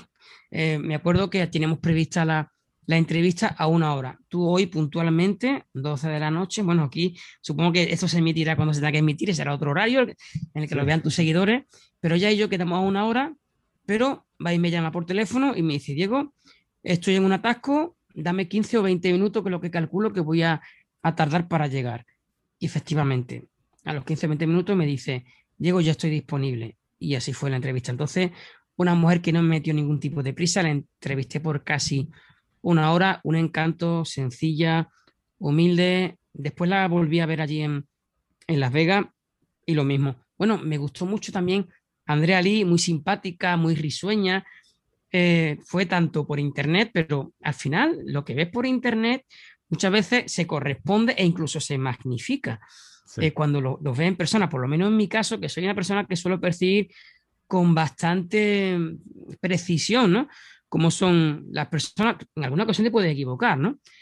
Pero puedo seguir, eh, bueno, lo de entrevistar, por ejemplo, Jorge Masvidal, para mí es un cachondo mental, porque, bueno, él me dijo, no sé si lo has visto, la entrevista que le hice allí, fui de los últimos, creo que fui el último medio que se atrevió a, entrevistarlo, yo lo hice en español, por supuesto. Eh, hay que llevar a, a, gala, ¿no? Lo, que somos, de donde venimos, con nuestra lengua madre, y, le, bueno, él me dijo con estas palabras que estaba muy feliz, muy contento porque le iban a pagar por romperle la cara a un payaso. Esas fueron sus palabras. Y yo, después de la victoria, los cinco segundos, en la conferencia post-evento, eh, le pregunto a Jorge Más Vidal, cojo mi micrófono de UFC, todo el mundo hablando allí en, en inglés con un acento norteamericano, y yo en español le pregunto, eh, Jorge, ¿y no me veía aquí, a tu izquierda. Digo, hace unos días te entrevisté y me, decías que, eh, que le ibas a romper la cara a un payaso y que te iban a pagar por ello. Eh, ¿Pensabas esto que iba a pasar así en el mejor de tus sueños? Y claro, en ese momento, cuando le repetí las palabras, que se las dije en público, él se empezó a reír, por mucho que, intentó aguantarse. se intentó aguantar, pero no pudo, le, pudo más la...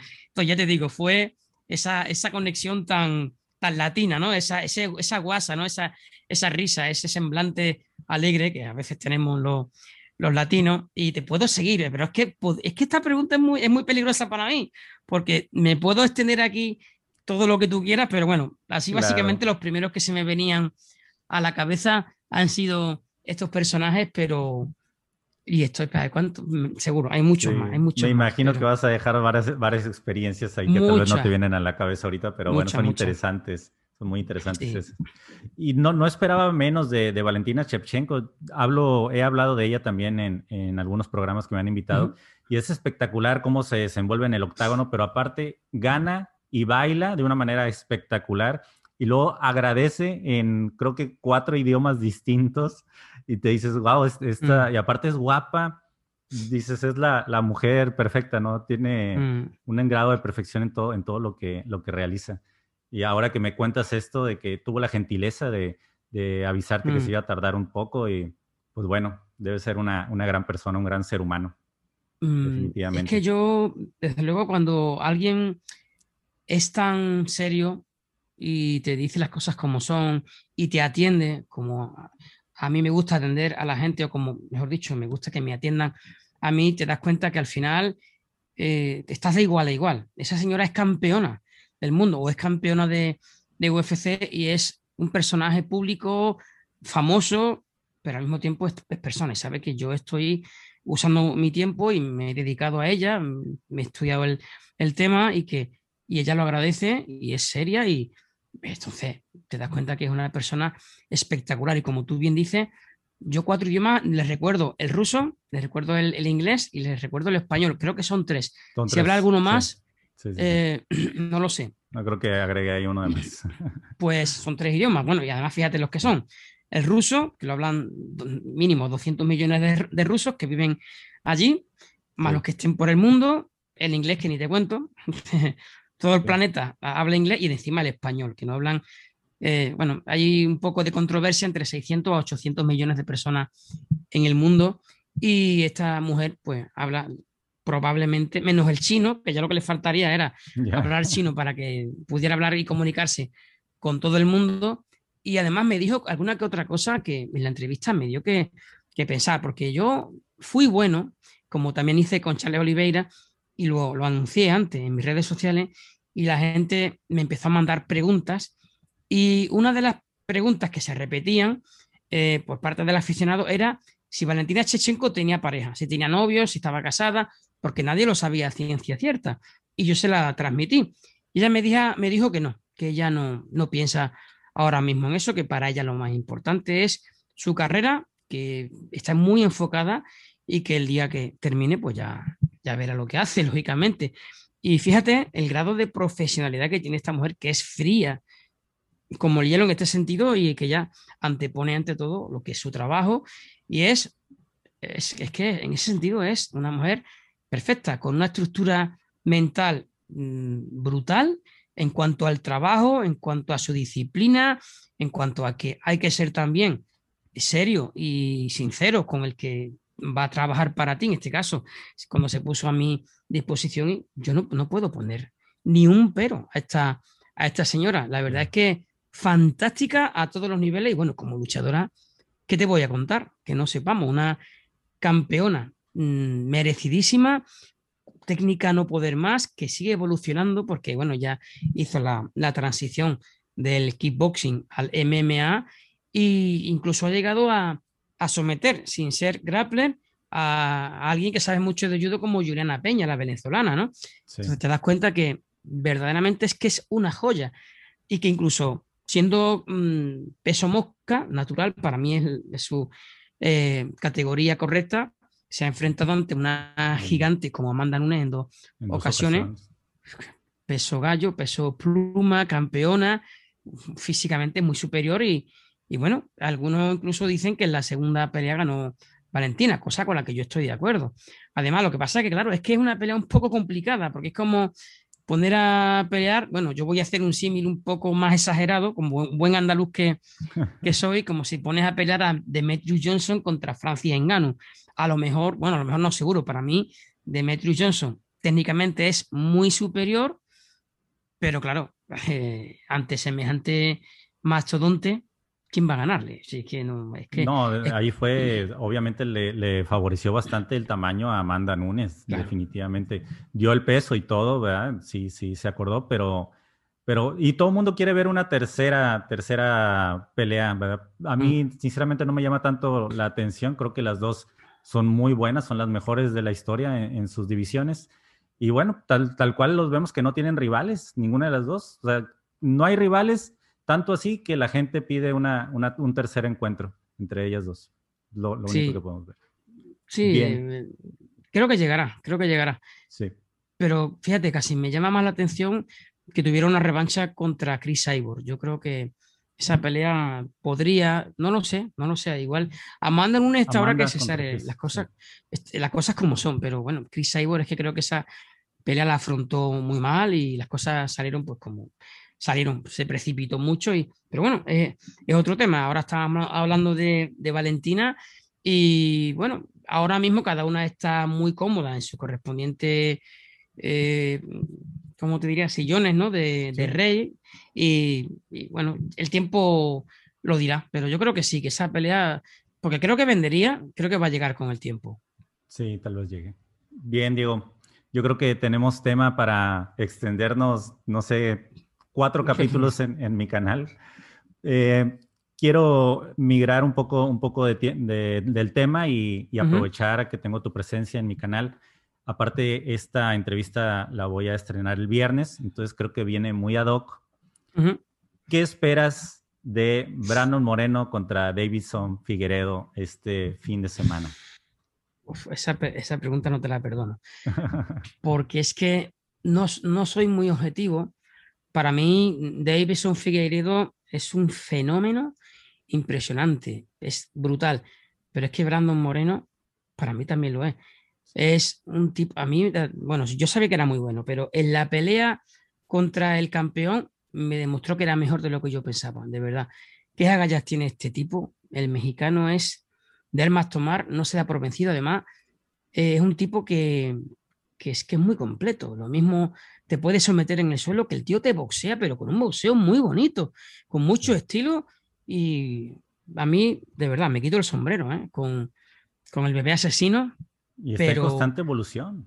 Sí, sí, todavía. Y es que yo le veo mucho margen de mejora. ¿eh? Yo, yo creo que si esta pelea, Eduardo, se hubiera hecho, yo qué sé, con el Brandon Moreno máximo, para mí indiscutiblemente se la, podría llevar eh, Moreno. Yo tengo muchas dudas. Yo es que, sí, es que mm, cuando nos preguntan a, bueno, a personas como nosotros, ¿quién crees que va a ganar? Verdaderamente es una incógnita. Yo no puedo asegurar quién va a ganar en este caso y más con, bueno, fíjate que sencillo, te lo puedo poner ahora, cuando en la primera pelea hubo un empate. O sea, unos lo hicieron muy bien en unas cosas, otro lo hizo muy bien en otra y, y al final empataron. Empatarle al campeón campeón que lo estaba haciendo francamente bien, tan longevo, que estaba ganándole a hombres como Joseph Benavides eh, y, a, otros, desde luego que indica de la calidad que tiene como guerrero, pero aventurarme, se lo dejaremos si nos toca, si eh, Mario nos invita para el viernes y me pregunta, pues tendré que decirle, si quieres, tiene una moneda al aire que a lo mejor acierto más. Yo, yo, yo no soy objetivo, y no soy objetivo ¿por qué? porque yo quiero que gane Brandon, Moreno, evidentemente, porque además es un tipo que me cae bien, porque es mexicano. Y te voy a decir una cosa, y no quiero que suene mal, para mí fue un poco marrullero el, el brasileño, con algunos golpes a destiempo. A mí no, me gustó, ¿no? para mí no fue una pelea muy limpia. Yo soy estaba sufriendo Davidson, la estaba pasando mal en, varios momentos en la pelea. Esa fue la clave y por eso ya tuvo que tirar de, de, la, de las armas un poco que no se tienen que, usar. Me, me, acuerdo, por ejemplo, una pelea eh, que fue también un poco sucia, la de Germain de Randami contra mm, Holly Holm, que también la europea y algunos golpes cuando ya había terminado el tiempo, que Holly Holm la miraba como diciendo, ¿qué pasa? No te has podido parar a tiempo y sinceramente es una Brandon cumplió con las normas, fue un tipo limpio, lo dio todo cuando tenía que darlo.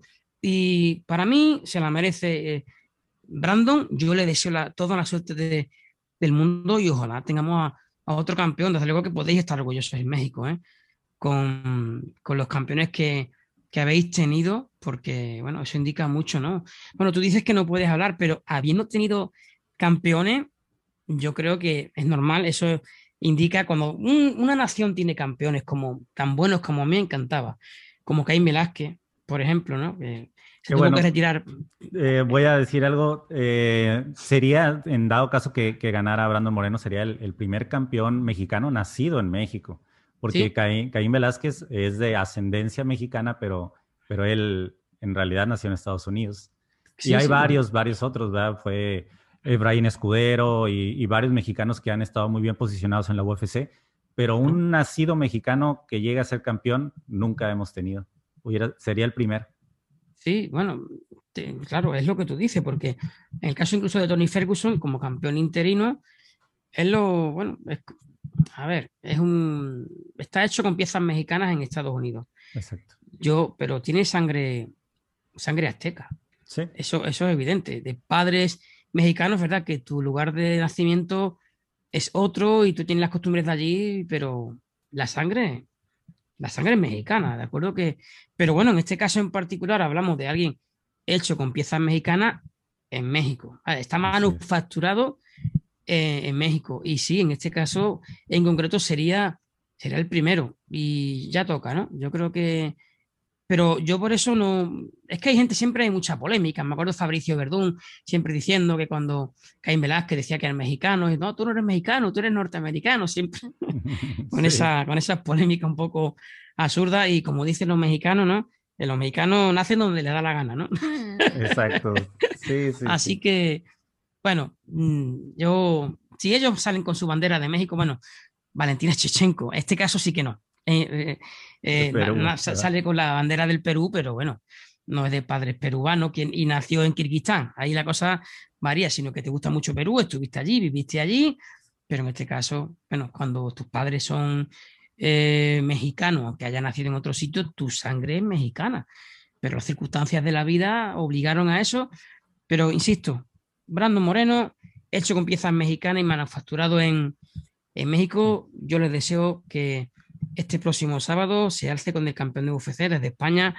Lo vamos a apoyar porque, bueno, nosotros apoyamos a, todos los latinos, a toda la gente de Latinoamérica y que, no, lo, que no lo dude nadie, porque desde aquí sentimos, porque también vemos el respaldo de la gente de allí hacia los nuestros. Entonces, si algo hay que hacer es precisamente establecer eh, eh, lazos de, amistad y de hermandad. Y, y como no puede ser de otra forma.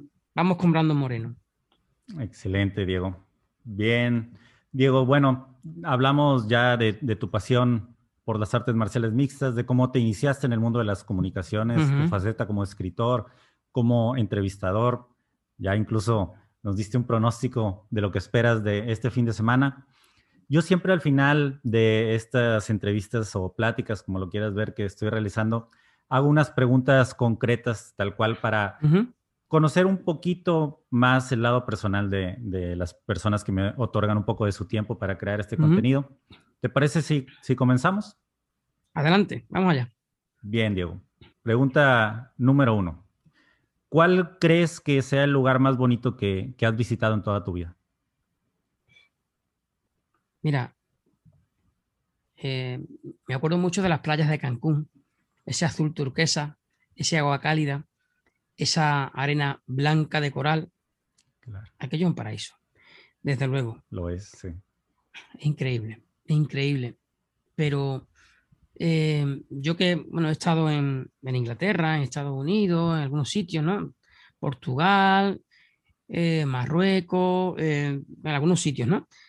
te puedo decir que para ver cosas increíbles por su multiculturalidad, por su diversidad. Eh, no hace falta ni salir de España, eh, ni siquiera de mi región, de, Andalucía. Yo tuve que recorrerme España de punta a punta y no la recorrí completamente. Mira que me moví, hice miles y miles de kilómetros en coche, que claro, cuando vas en avión pues, o incluso en tren, no lo ves todo igual, pero bueno, cuando vas en, el coche y te paras y eh, pude ver España mira, al final de mes voy a, voy a viajar a Barcelona, que está como a 1300 kilómetros, y allí hay un monumento que, claro, en las fotos se ve de una forma, en los vídeos se ve de una forma, pero yo he estado muchas veces delante del que para mí es el templo de los templos. La gente habla de Notre Dame y de otros sitios, ¿no? Pero la Sagrada Familia, por ejemplo, a nivel de monumentos, todavía no está ni terminado. Llevan décadas haciendo aquello y eso es verdaderamente una obra maestra, una inspiración que alguna fuerza celestial inspiró a, un señor y la, diseñó. Aquello es verdaderamente increíble. Eh, bueno, te estoy hablando de ese detalle solamente de Barcelona, que la puedes mirar por donde quieras, es fantástica. Madrid es colosal, ¿vale? Pero mira, te voy a decir una anécdota.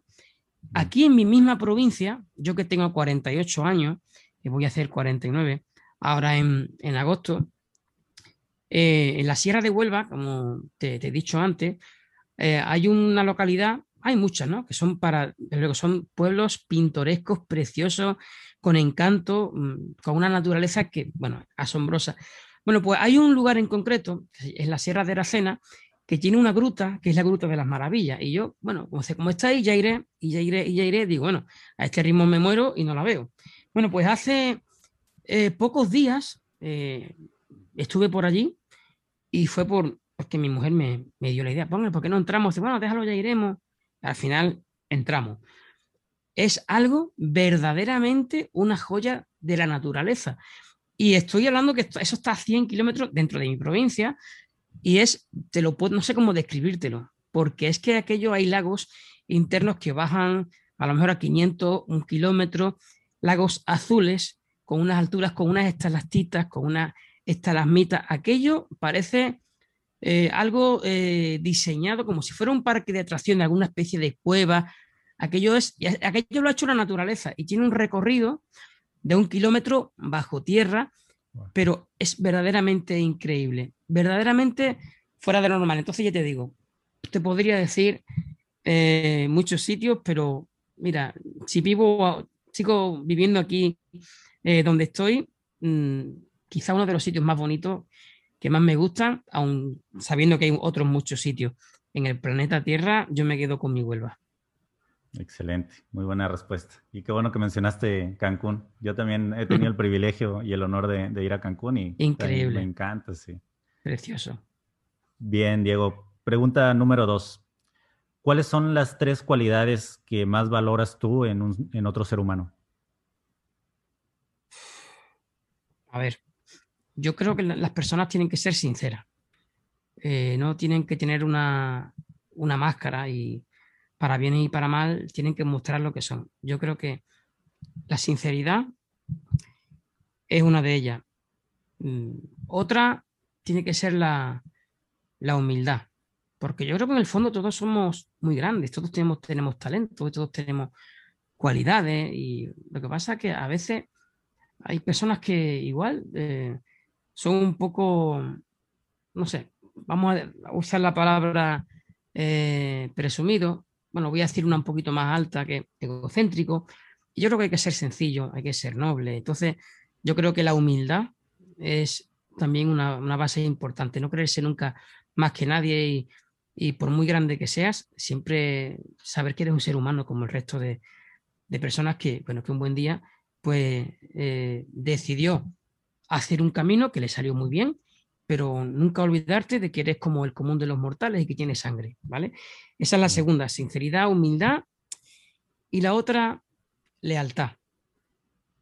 No, a mí eso de las tradiciones, a mí eso de, contar de los secretos de que tu amigo te confía, eh, o de...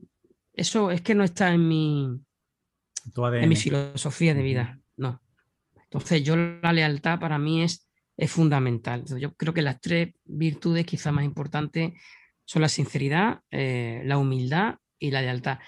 Sin esos tres pilares, Eduardo, yo creo que, una persona al final acaba cojeando por algún sitio. Sí. Esta pregunta, no, siempre trato de cambiar las preguntas a, las personas que invito, pero la he repetido en varias ocasiones de las tres cualidades. Y hice un pequeño clip de un minuto y medio donde hago la pregunta y luego pongo el clip se llama Lealtad y pongo todas las personas que me han contestado lealtad. Y en la descripción del video puse, no somos tan distintos los seres humanos, porque al final de cuentas todos buscamos lealtad en, otra, en, otro ser. Entonces me, me agrada. de acuerdo. Sí, me agrada tu, respuesta y estoy completamente de, tu lado. Pero déjame que te añada que, que todos pedimos lealtad porque bueno, nos gusta que nos sean fieles, ¿no? que nos sean leales, pero hay que corresponderse. También hay que ser leal con el resto de personas. Que no solamente podemos exigirla, también hay que ofrecerla. Tiene que ser eh, de igual a igual, 50-50. Si no, eh, al final algo falla. Así es, Diego. Excelente. Bien, pregunta número tres, Diego. ¿Nos puedes dar tres recomendaciones, ya sea de libros o películas que, que te inspiren?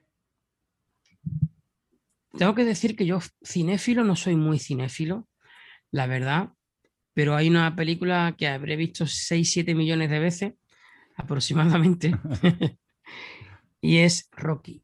Rocky. A mí, para mí Rocky es que me emocionaba. Y bueno, una en la que se lo bordaron con la banda sonora fue Rocky 4. Y esa tenía... la colección de Rocky. Miro aquí a la pantalla ahora, lo que pasa es que a través de la cámara no se ve muy... Yo tengo aquí un rincón de Rocky, que lo tengo aquí ah, después de la entrevista. Sí, sí, aquí tengo algunos guantes, el calzón, película, el torso de Rocky. ya te digo, un, friki, friki malo. Y a mí en particular tengo que destacar por encima de, de, de, todas Rocky, por eso, porque al final un poco también un hombre que sale de las calles, que bueno, hacía cosas malas, y al final no era malo, el hombre no era malo, lo que pasa es que las circunstancias nos marcan en el ser humano, pero tenemos la obligación de intentar buscar el buen camino y de luchar por nuestros sueños. Y fue un hombre al que le llegó una oportunidad y la, y la aprovechó. Entonces, es una película que, que te inspira y a mí me, me encanta, me encanta. Y te voy a decir otra película, porque yo soy, mira, seguramente no lo sé, pero yo soy un amante de la Navidad porque es una época que me devuelve a mi, a mi infancia. Y yo, a pesar de, de los años, yo sigo conservando mi, mi, niño ahí dentro, de verdad. De verdad que algunos dirán, con lo viejo que tú eres, con las arrugas que tienes, con lo oxidado que, que te estás quedando, pues sí, pero eso es que es parte de la naturaleza, pero sigo siendo una persona con ilusión, de verdad, me ilusiono con las cosas, no veo ya las cosas pasar, bueno, pues como todo, no, no, no, hay que hay que disfrutar con la vida, porque si no, ya te empiezas a morir. Y cuando llega esa época tan entrañable como es la, Navidad, eh, yo me pongo a ver películas de mi, casa, ya hace frío aquí en, en, en, España, me pongo en la estufa. Bueno, yo tengo un poblado navideño que ni te cuento, es gigantesco, lleno de luces, con mi árbol de Navidad.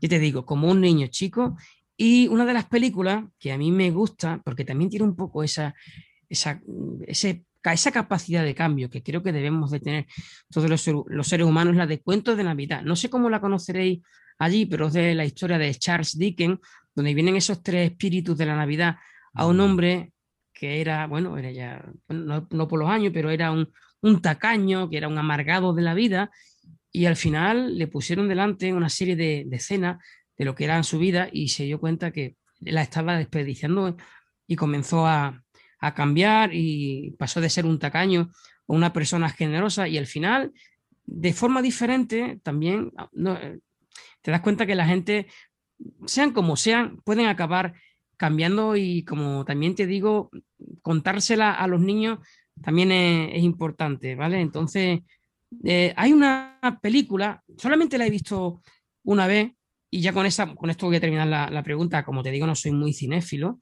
porque me centro más en, lo que me gusta, que soy un, un obseso, obseso de lo, de lo mío, que se llama En busca de la felicidad, que es de Will Smith. No sé si la llamáis igual allí en México. Sí, se llama igual. Vale, vale, pues genial. Pues entonces, a la primera habrás visto cuál es. Y es un hombre que sí, que tiene su estudio, un hombre humilde que se queda con su niño solo, que tiene que hacerse responsable y que tiene que luchar para darle lo mejor a su hijo y tiene que hacer mil y una cosa, eh, triquiñuelas y para las entrevistas de trabajo, dar la mejor imagen posible y luchar todo lo, que puede, todo lo habido y por haber, y, y al final acaba consiguiendo su, su objetivo. Pues también, eh, yo creo que las películas al final, todas estas tienen en común y la que nos inspiran ese instinto de superación, que los seres humanos, yo no sé si lo tendremos todo, yo me gustaría pensar que sí, y si no es así, me gustaría transmitir que todos tenemos la capacidad suficiente para llegar a cambiar nuestra vida y puedo poner ejemplos que antes hemos hablado de ellos, no voy a repetirme otra vez, ni mucho menos, y por eso creo que eh, te he mencionado estas tres películas porque creo que son eh, muy interesantes para esas personas que, que dudan de que tienen o no capacidad para darle la vuelta a una vida complicada y estoy seguro que todo el mundo, si buscan dentro de sí y confíen en sí mismos, lo van a conseguir. Excelente, muy bien, Diego, muy buenas recomendaciones. También he observado las tres que, me dijiste y me, gustan mucho. Sobre todo las de Rocky. Ah, Hombre. Sé que yo creo que te voy a decir que es la menos popular o la menos aclamada por la crítica, pero la cinco, la de Rocky 5 a mí es la que más, la que más me llegó al corazón. Y eso que es en la, en la única en la que no se sube a un cuadrilátero, pero me, gustó mucho. ¿Me dejas que te hable de esa película una cosita, si puede ser. Eh, yo, esa película, la primera vez que la vi me decepcionó un poco, pero, pero me explico. Lo que pasa es que Sylvester Stallone, eh, además de la apariencia de tipo duro, el tío como, como escritor, como guionista, es que es, para mí es una estrella, sinceramente, porque, bueno, después de Rocky 4 pasó mucho tiempo. Ya era el Rocky retirado, el Rocky pobre, fracasado en aquel barrio marginal, ¿no? Con problemas y demás. Y, yo pensaba que al final lo íbamos a ver dentro del ring, como siempre lo vimos en las cuatro películas anteriores, que incluso en Rocky 6, bueno, que era Rocky ya Balboa, eh, pues volvió. ¿eh?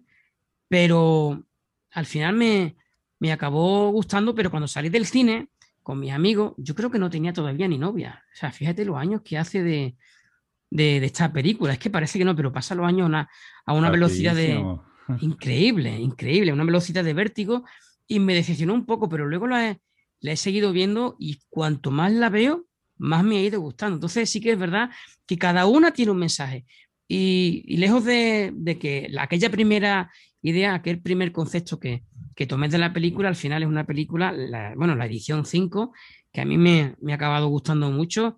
Y fíjate cosas de la vida, ¿no? Que el que le llamaban, no sé si también en la traducción, Tommy Ametralladora Gunn o Tommy Morrison, que era su nombre original, eh, acabó falleciendo eh, por, por, bueno, por una enfermedad, desgraciadamente. Era un boxeador real. Sí, sí, sí. Además, un hombre, era un peso pesado, que no llegó a más, era muy, muy bueno, porque era la época en la que estuvieron dominando los luchadores de, de color, pero bueno, este hombre enfermó y desgraciadamente ahí se, se acabó su vida, ¿no? Pero que peliculón, bueno, para mí todas, hasta Rocky 6, Rocky 2 me gusta, me gusta mucho también, pero bueno, todas, es que me encantan todas las películas. Y ya que estamos, Creed 1 y Creed 2, porque Creed 2 es la continuación de Rocky 4, es, lo como, es como la secuela y me encantó. Fui a verla al cine con mi mujer, pobrecita mi mujer, lo que me tiene que aguantar, Eduardo, no sabes tú, la pobre, pero bueno, ella ya me conoce, sabe que yo no me meto con nadie, yo simplemente me dedico a, lo mío y le encantó también la película y bueno, la verdad es que todas, todo lo que haga Sylvester Stallone, pero en cuanto a Rocky, porque ya Rambo y esas cosas, bueno, están bien, son películas entretenidas, pero como Rocky, ninguna. Pero sí, creo que yo concuerdo con eso. A mí me hablan de Rocky y, hablando de Rocky y de las dos de Creed, ninguna ha sido un, fracaso para mi punto de vista. Todas han sido buenas. Y en cambio, Rambo sí ha tenido sus tropiezos y hay unas que se me hacen demasiado exageradas. Pero la historia de Rocky la han sabido llevar muy bien, sin, sin caer en, en, algo excesivo. Pero sí, es, es, una muy buena saga. No la han echado a perder hasta, hasta la fecha. Espero y no. totalmente de acuerdo. Han hecho un gran trabajo y qué pena que Rocky ya tenga más de 70 años, porque Ojalá hubiera Rocky 7, Rocky 8, Rocky 14. Pero no va a ser así. Bien. Diego, cuarta pregunta y para terminar esta agradable plática que hemos tenido. Si no fueras comunicador de, MMA y lo eres y eres de los mejores, te repito, ¿qué te hubiera gustado ser en, en tu vida? ¿Alguna profesión, algún sueño tal vez que no hayas podido cumplir? Si no fuera comunicador de MMA, sería comunicador de cualquier otra cosa. Pero seguramente sería comunicador de boxeo o comunicador de peleas de judo, porque yo, la gente no entiende muchas veces cuando se van al judo, ven el jiu-jitsu, pero yo sí lo entiendo y lo veo y lo disfruto. Entonces, seguramente hubiera tirado por ahí. Eh, pero comunicar siempre, siempre. Yo estuve, como te digo, en el fútbol, pero el fútbol ya no lo sigo en absoluto. Y mira que vivo en España. De hecho, fíjate cómo es la cosa, que en el año 2013, que mm, fui acreditado a, en el 2013 en Manchester, UFC Fight Night 30, eh, donde la estelar era Lioto Machida contra Marc Muñoz. Ese día era el Madrid-Barcelona. Eh, yo pensaba, lo que pasa es que después Internet nos ha ido dando muchos datos, que eso, bueno, era un evento, un acontecimiento aquí a nivel nacional, ¿no? Pero es que no, el Madrid-Barcelona, por lo que veo, es un evento a nivel mundial. Es que puedes ver a gente en África que no tienen ni para comer y están con la camiseta del Barcelona o con la camiseta del Real Madrid, en los Emiratos Árabes, en Colombia, en México. Y, y yo, siendo estando en España, bueno, siendo de España, decidí tomar un avión, irme a Manchester para cubrir el evento. Entonces, como te digo, yo necesito comunicar. Si no pudiera ser MMA, yo seguiría comunicando y sería probablemente algún deporte de contacto que habría que definir, pero no lo sé. Ahí ya tendría que pensármelo, pero que no me quiten las MMA, que no me las quiten porque estoy muy a gusto y muy feliz aquí y, bueno, es una suerte. ¿eh? Ya te digo que sentirse realizado y haber encontrado el, sitio correcto, que no te digo que no tenga también sus cosas buenas y malas, como en todo, todas las cosas, ¿no? Eh, eh, no existe nada perfecto, pero eh, me da mucho más que, me resta y desde luego acerté de pleno el día que decidí dar el paso al frente y ponerme a comunicar, que es lo que llevo dentro, y encima como no pude continuar con mi judo porque, bueno, desgraciadamente la, medicina me recomendó que tenía que dejarlo porque, bueno, por un problema de espalda tengo un riesgo medular importante y siempre digo que soy como ese policía al que en acto de servicio le, le han dado un tiro y el hombre pues se ha quedado con una serie de secuelas, no puede estar patrullando en la calle. Pero está en la oficina porque el tío es, es de vocación y quiere aportar. Entonces, como yo no he podido continuar luchando, desgraciadamente, pero como no doy nunca mi brazo a torcer, aquí estoy, divulgando las MMA, desmitificando eso que muchas personas piensan de que esto es un deporte de bárbaros y un deporte de, macarras y un deporte de gente sin valores, que no, que no, que señores, que esto es otra historia, lo que hay es que probarla y, bueno, llegar a, a, entenderla, ¿no? Entonces, al final, eh, al final estoy en la oficina, sin poder estar en el tatami, pero dedicándome a lo que más me gusta y yo te digo, si algún día pues me veo más mermado, pues intentaré seguir en lo mismo, pero moriré con las botas puestas. Bueno, en este caso con el judogi puesto. Muy bien, Diego. Bueno, Diego, te, agradezco muchísimo. Amigos, a, todos los que no siguen a Diego Ortiz, Todas sus redes sociales van a estar en la descripción de, del video, tanto en YouTube y en Spotify. Y bueno, vayan y adquieran el libro de, MMA, una historia de éxito. Está en Amazon, ¿verdad, Diego? Si no me equivoco. Y se puede adquirir tanto físicamente como, como digital. Sí. Y bueno, Diego, por mi parte es todo. Te repito, te agradezco muchísimo todas estas dos horas que me entregaste de, tu tiempo. Para mí son oro, me la disfruté muchísimo. Esperemos. Yo también, yo también, de verdad, de corazón. Que exista una segunda parte en un futuro. Cuando tú quieras. Bueno, te mando un gran saludo, un gran abrazo y estamos en contacto. Yo te mando, además del abrazo, mis puñetazos más cordiales. Y nada, a la espera de la siguiente, que sea cuando sea, aquí voy a estar encantado y darte las gracias por haberme considerado como una persona que tenía que pasar por tu magnífico espacio, que me parece que haces un trabajo fantástico y bueno, que yo pase por aquí, pues me parece que es un honor y como digo, mil gracias, agradecido de por vida, Eduardo. Claro, no, hombre, para mí es un honor. Diego, te mando un fuerte saludo. Hasta luego. Hasta luego.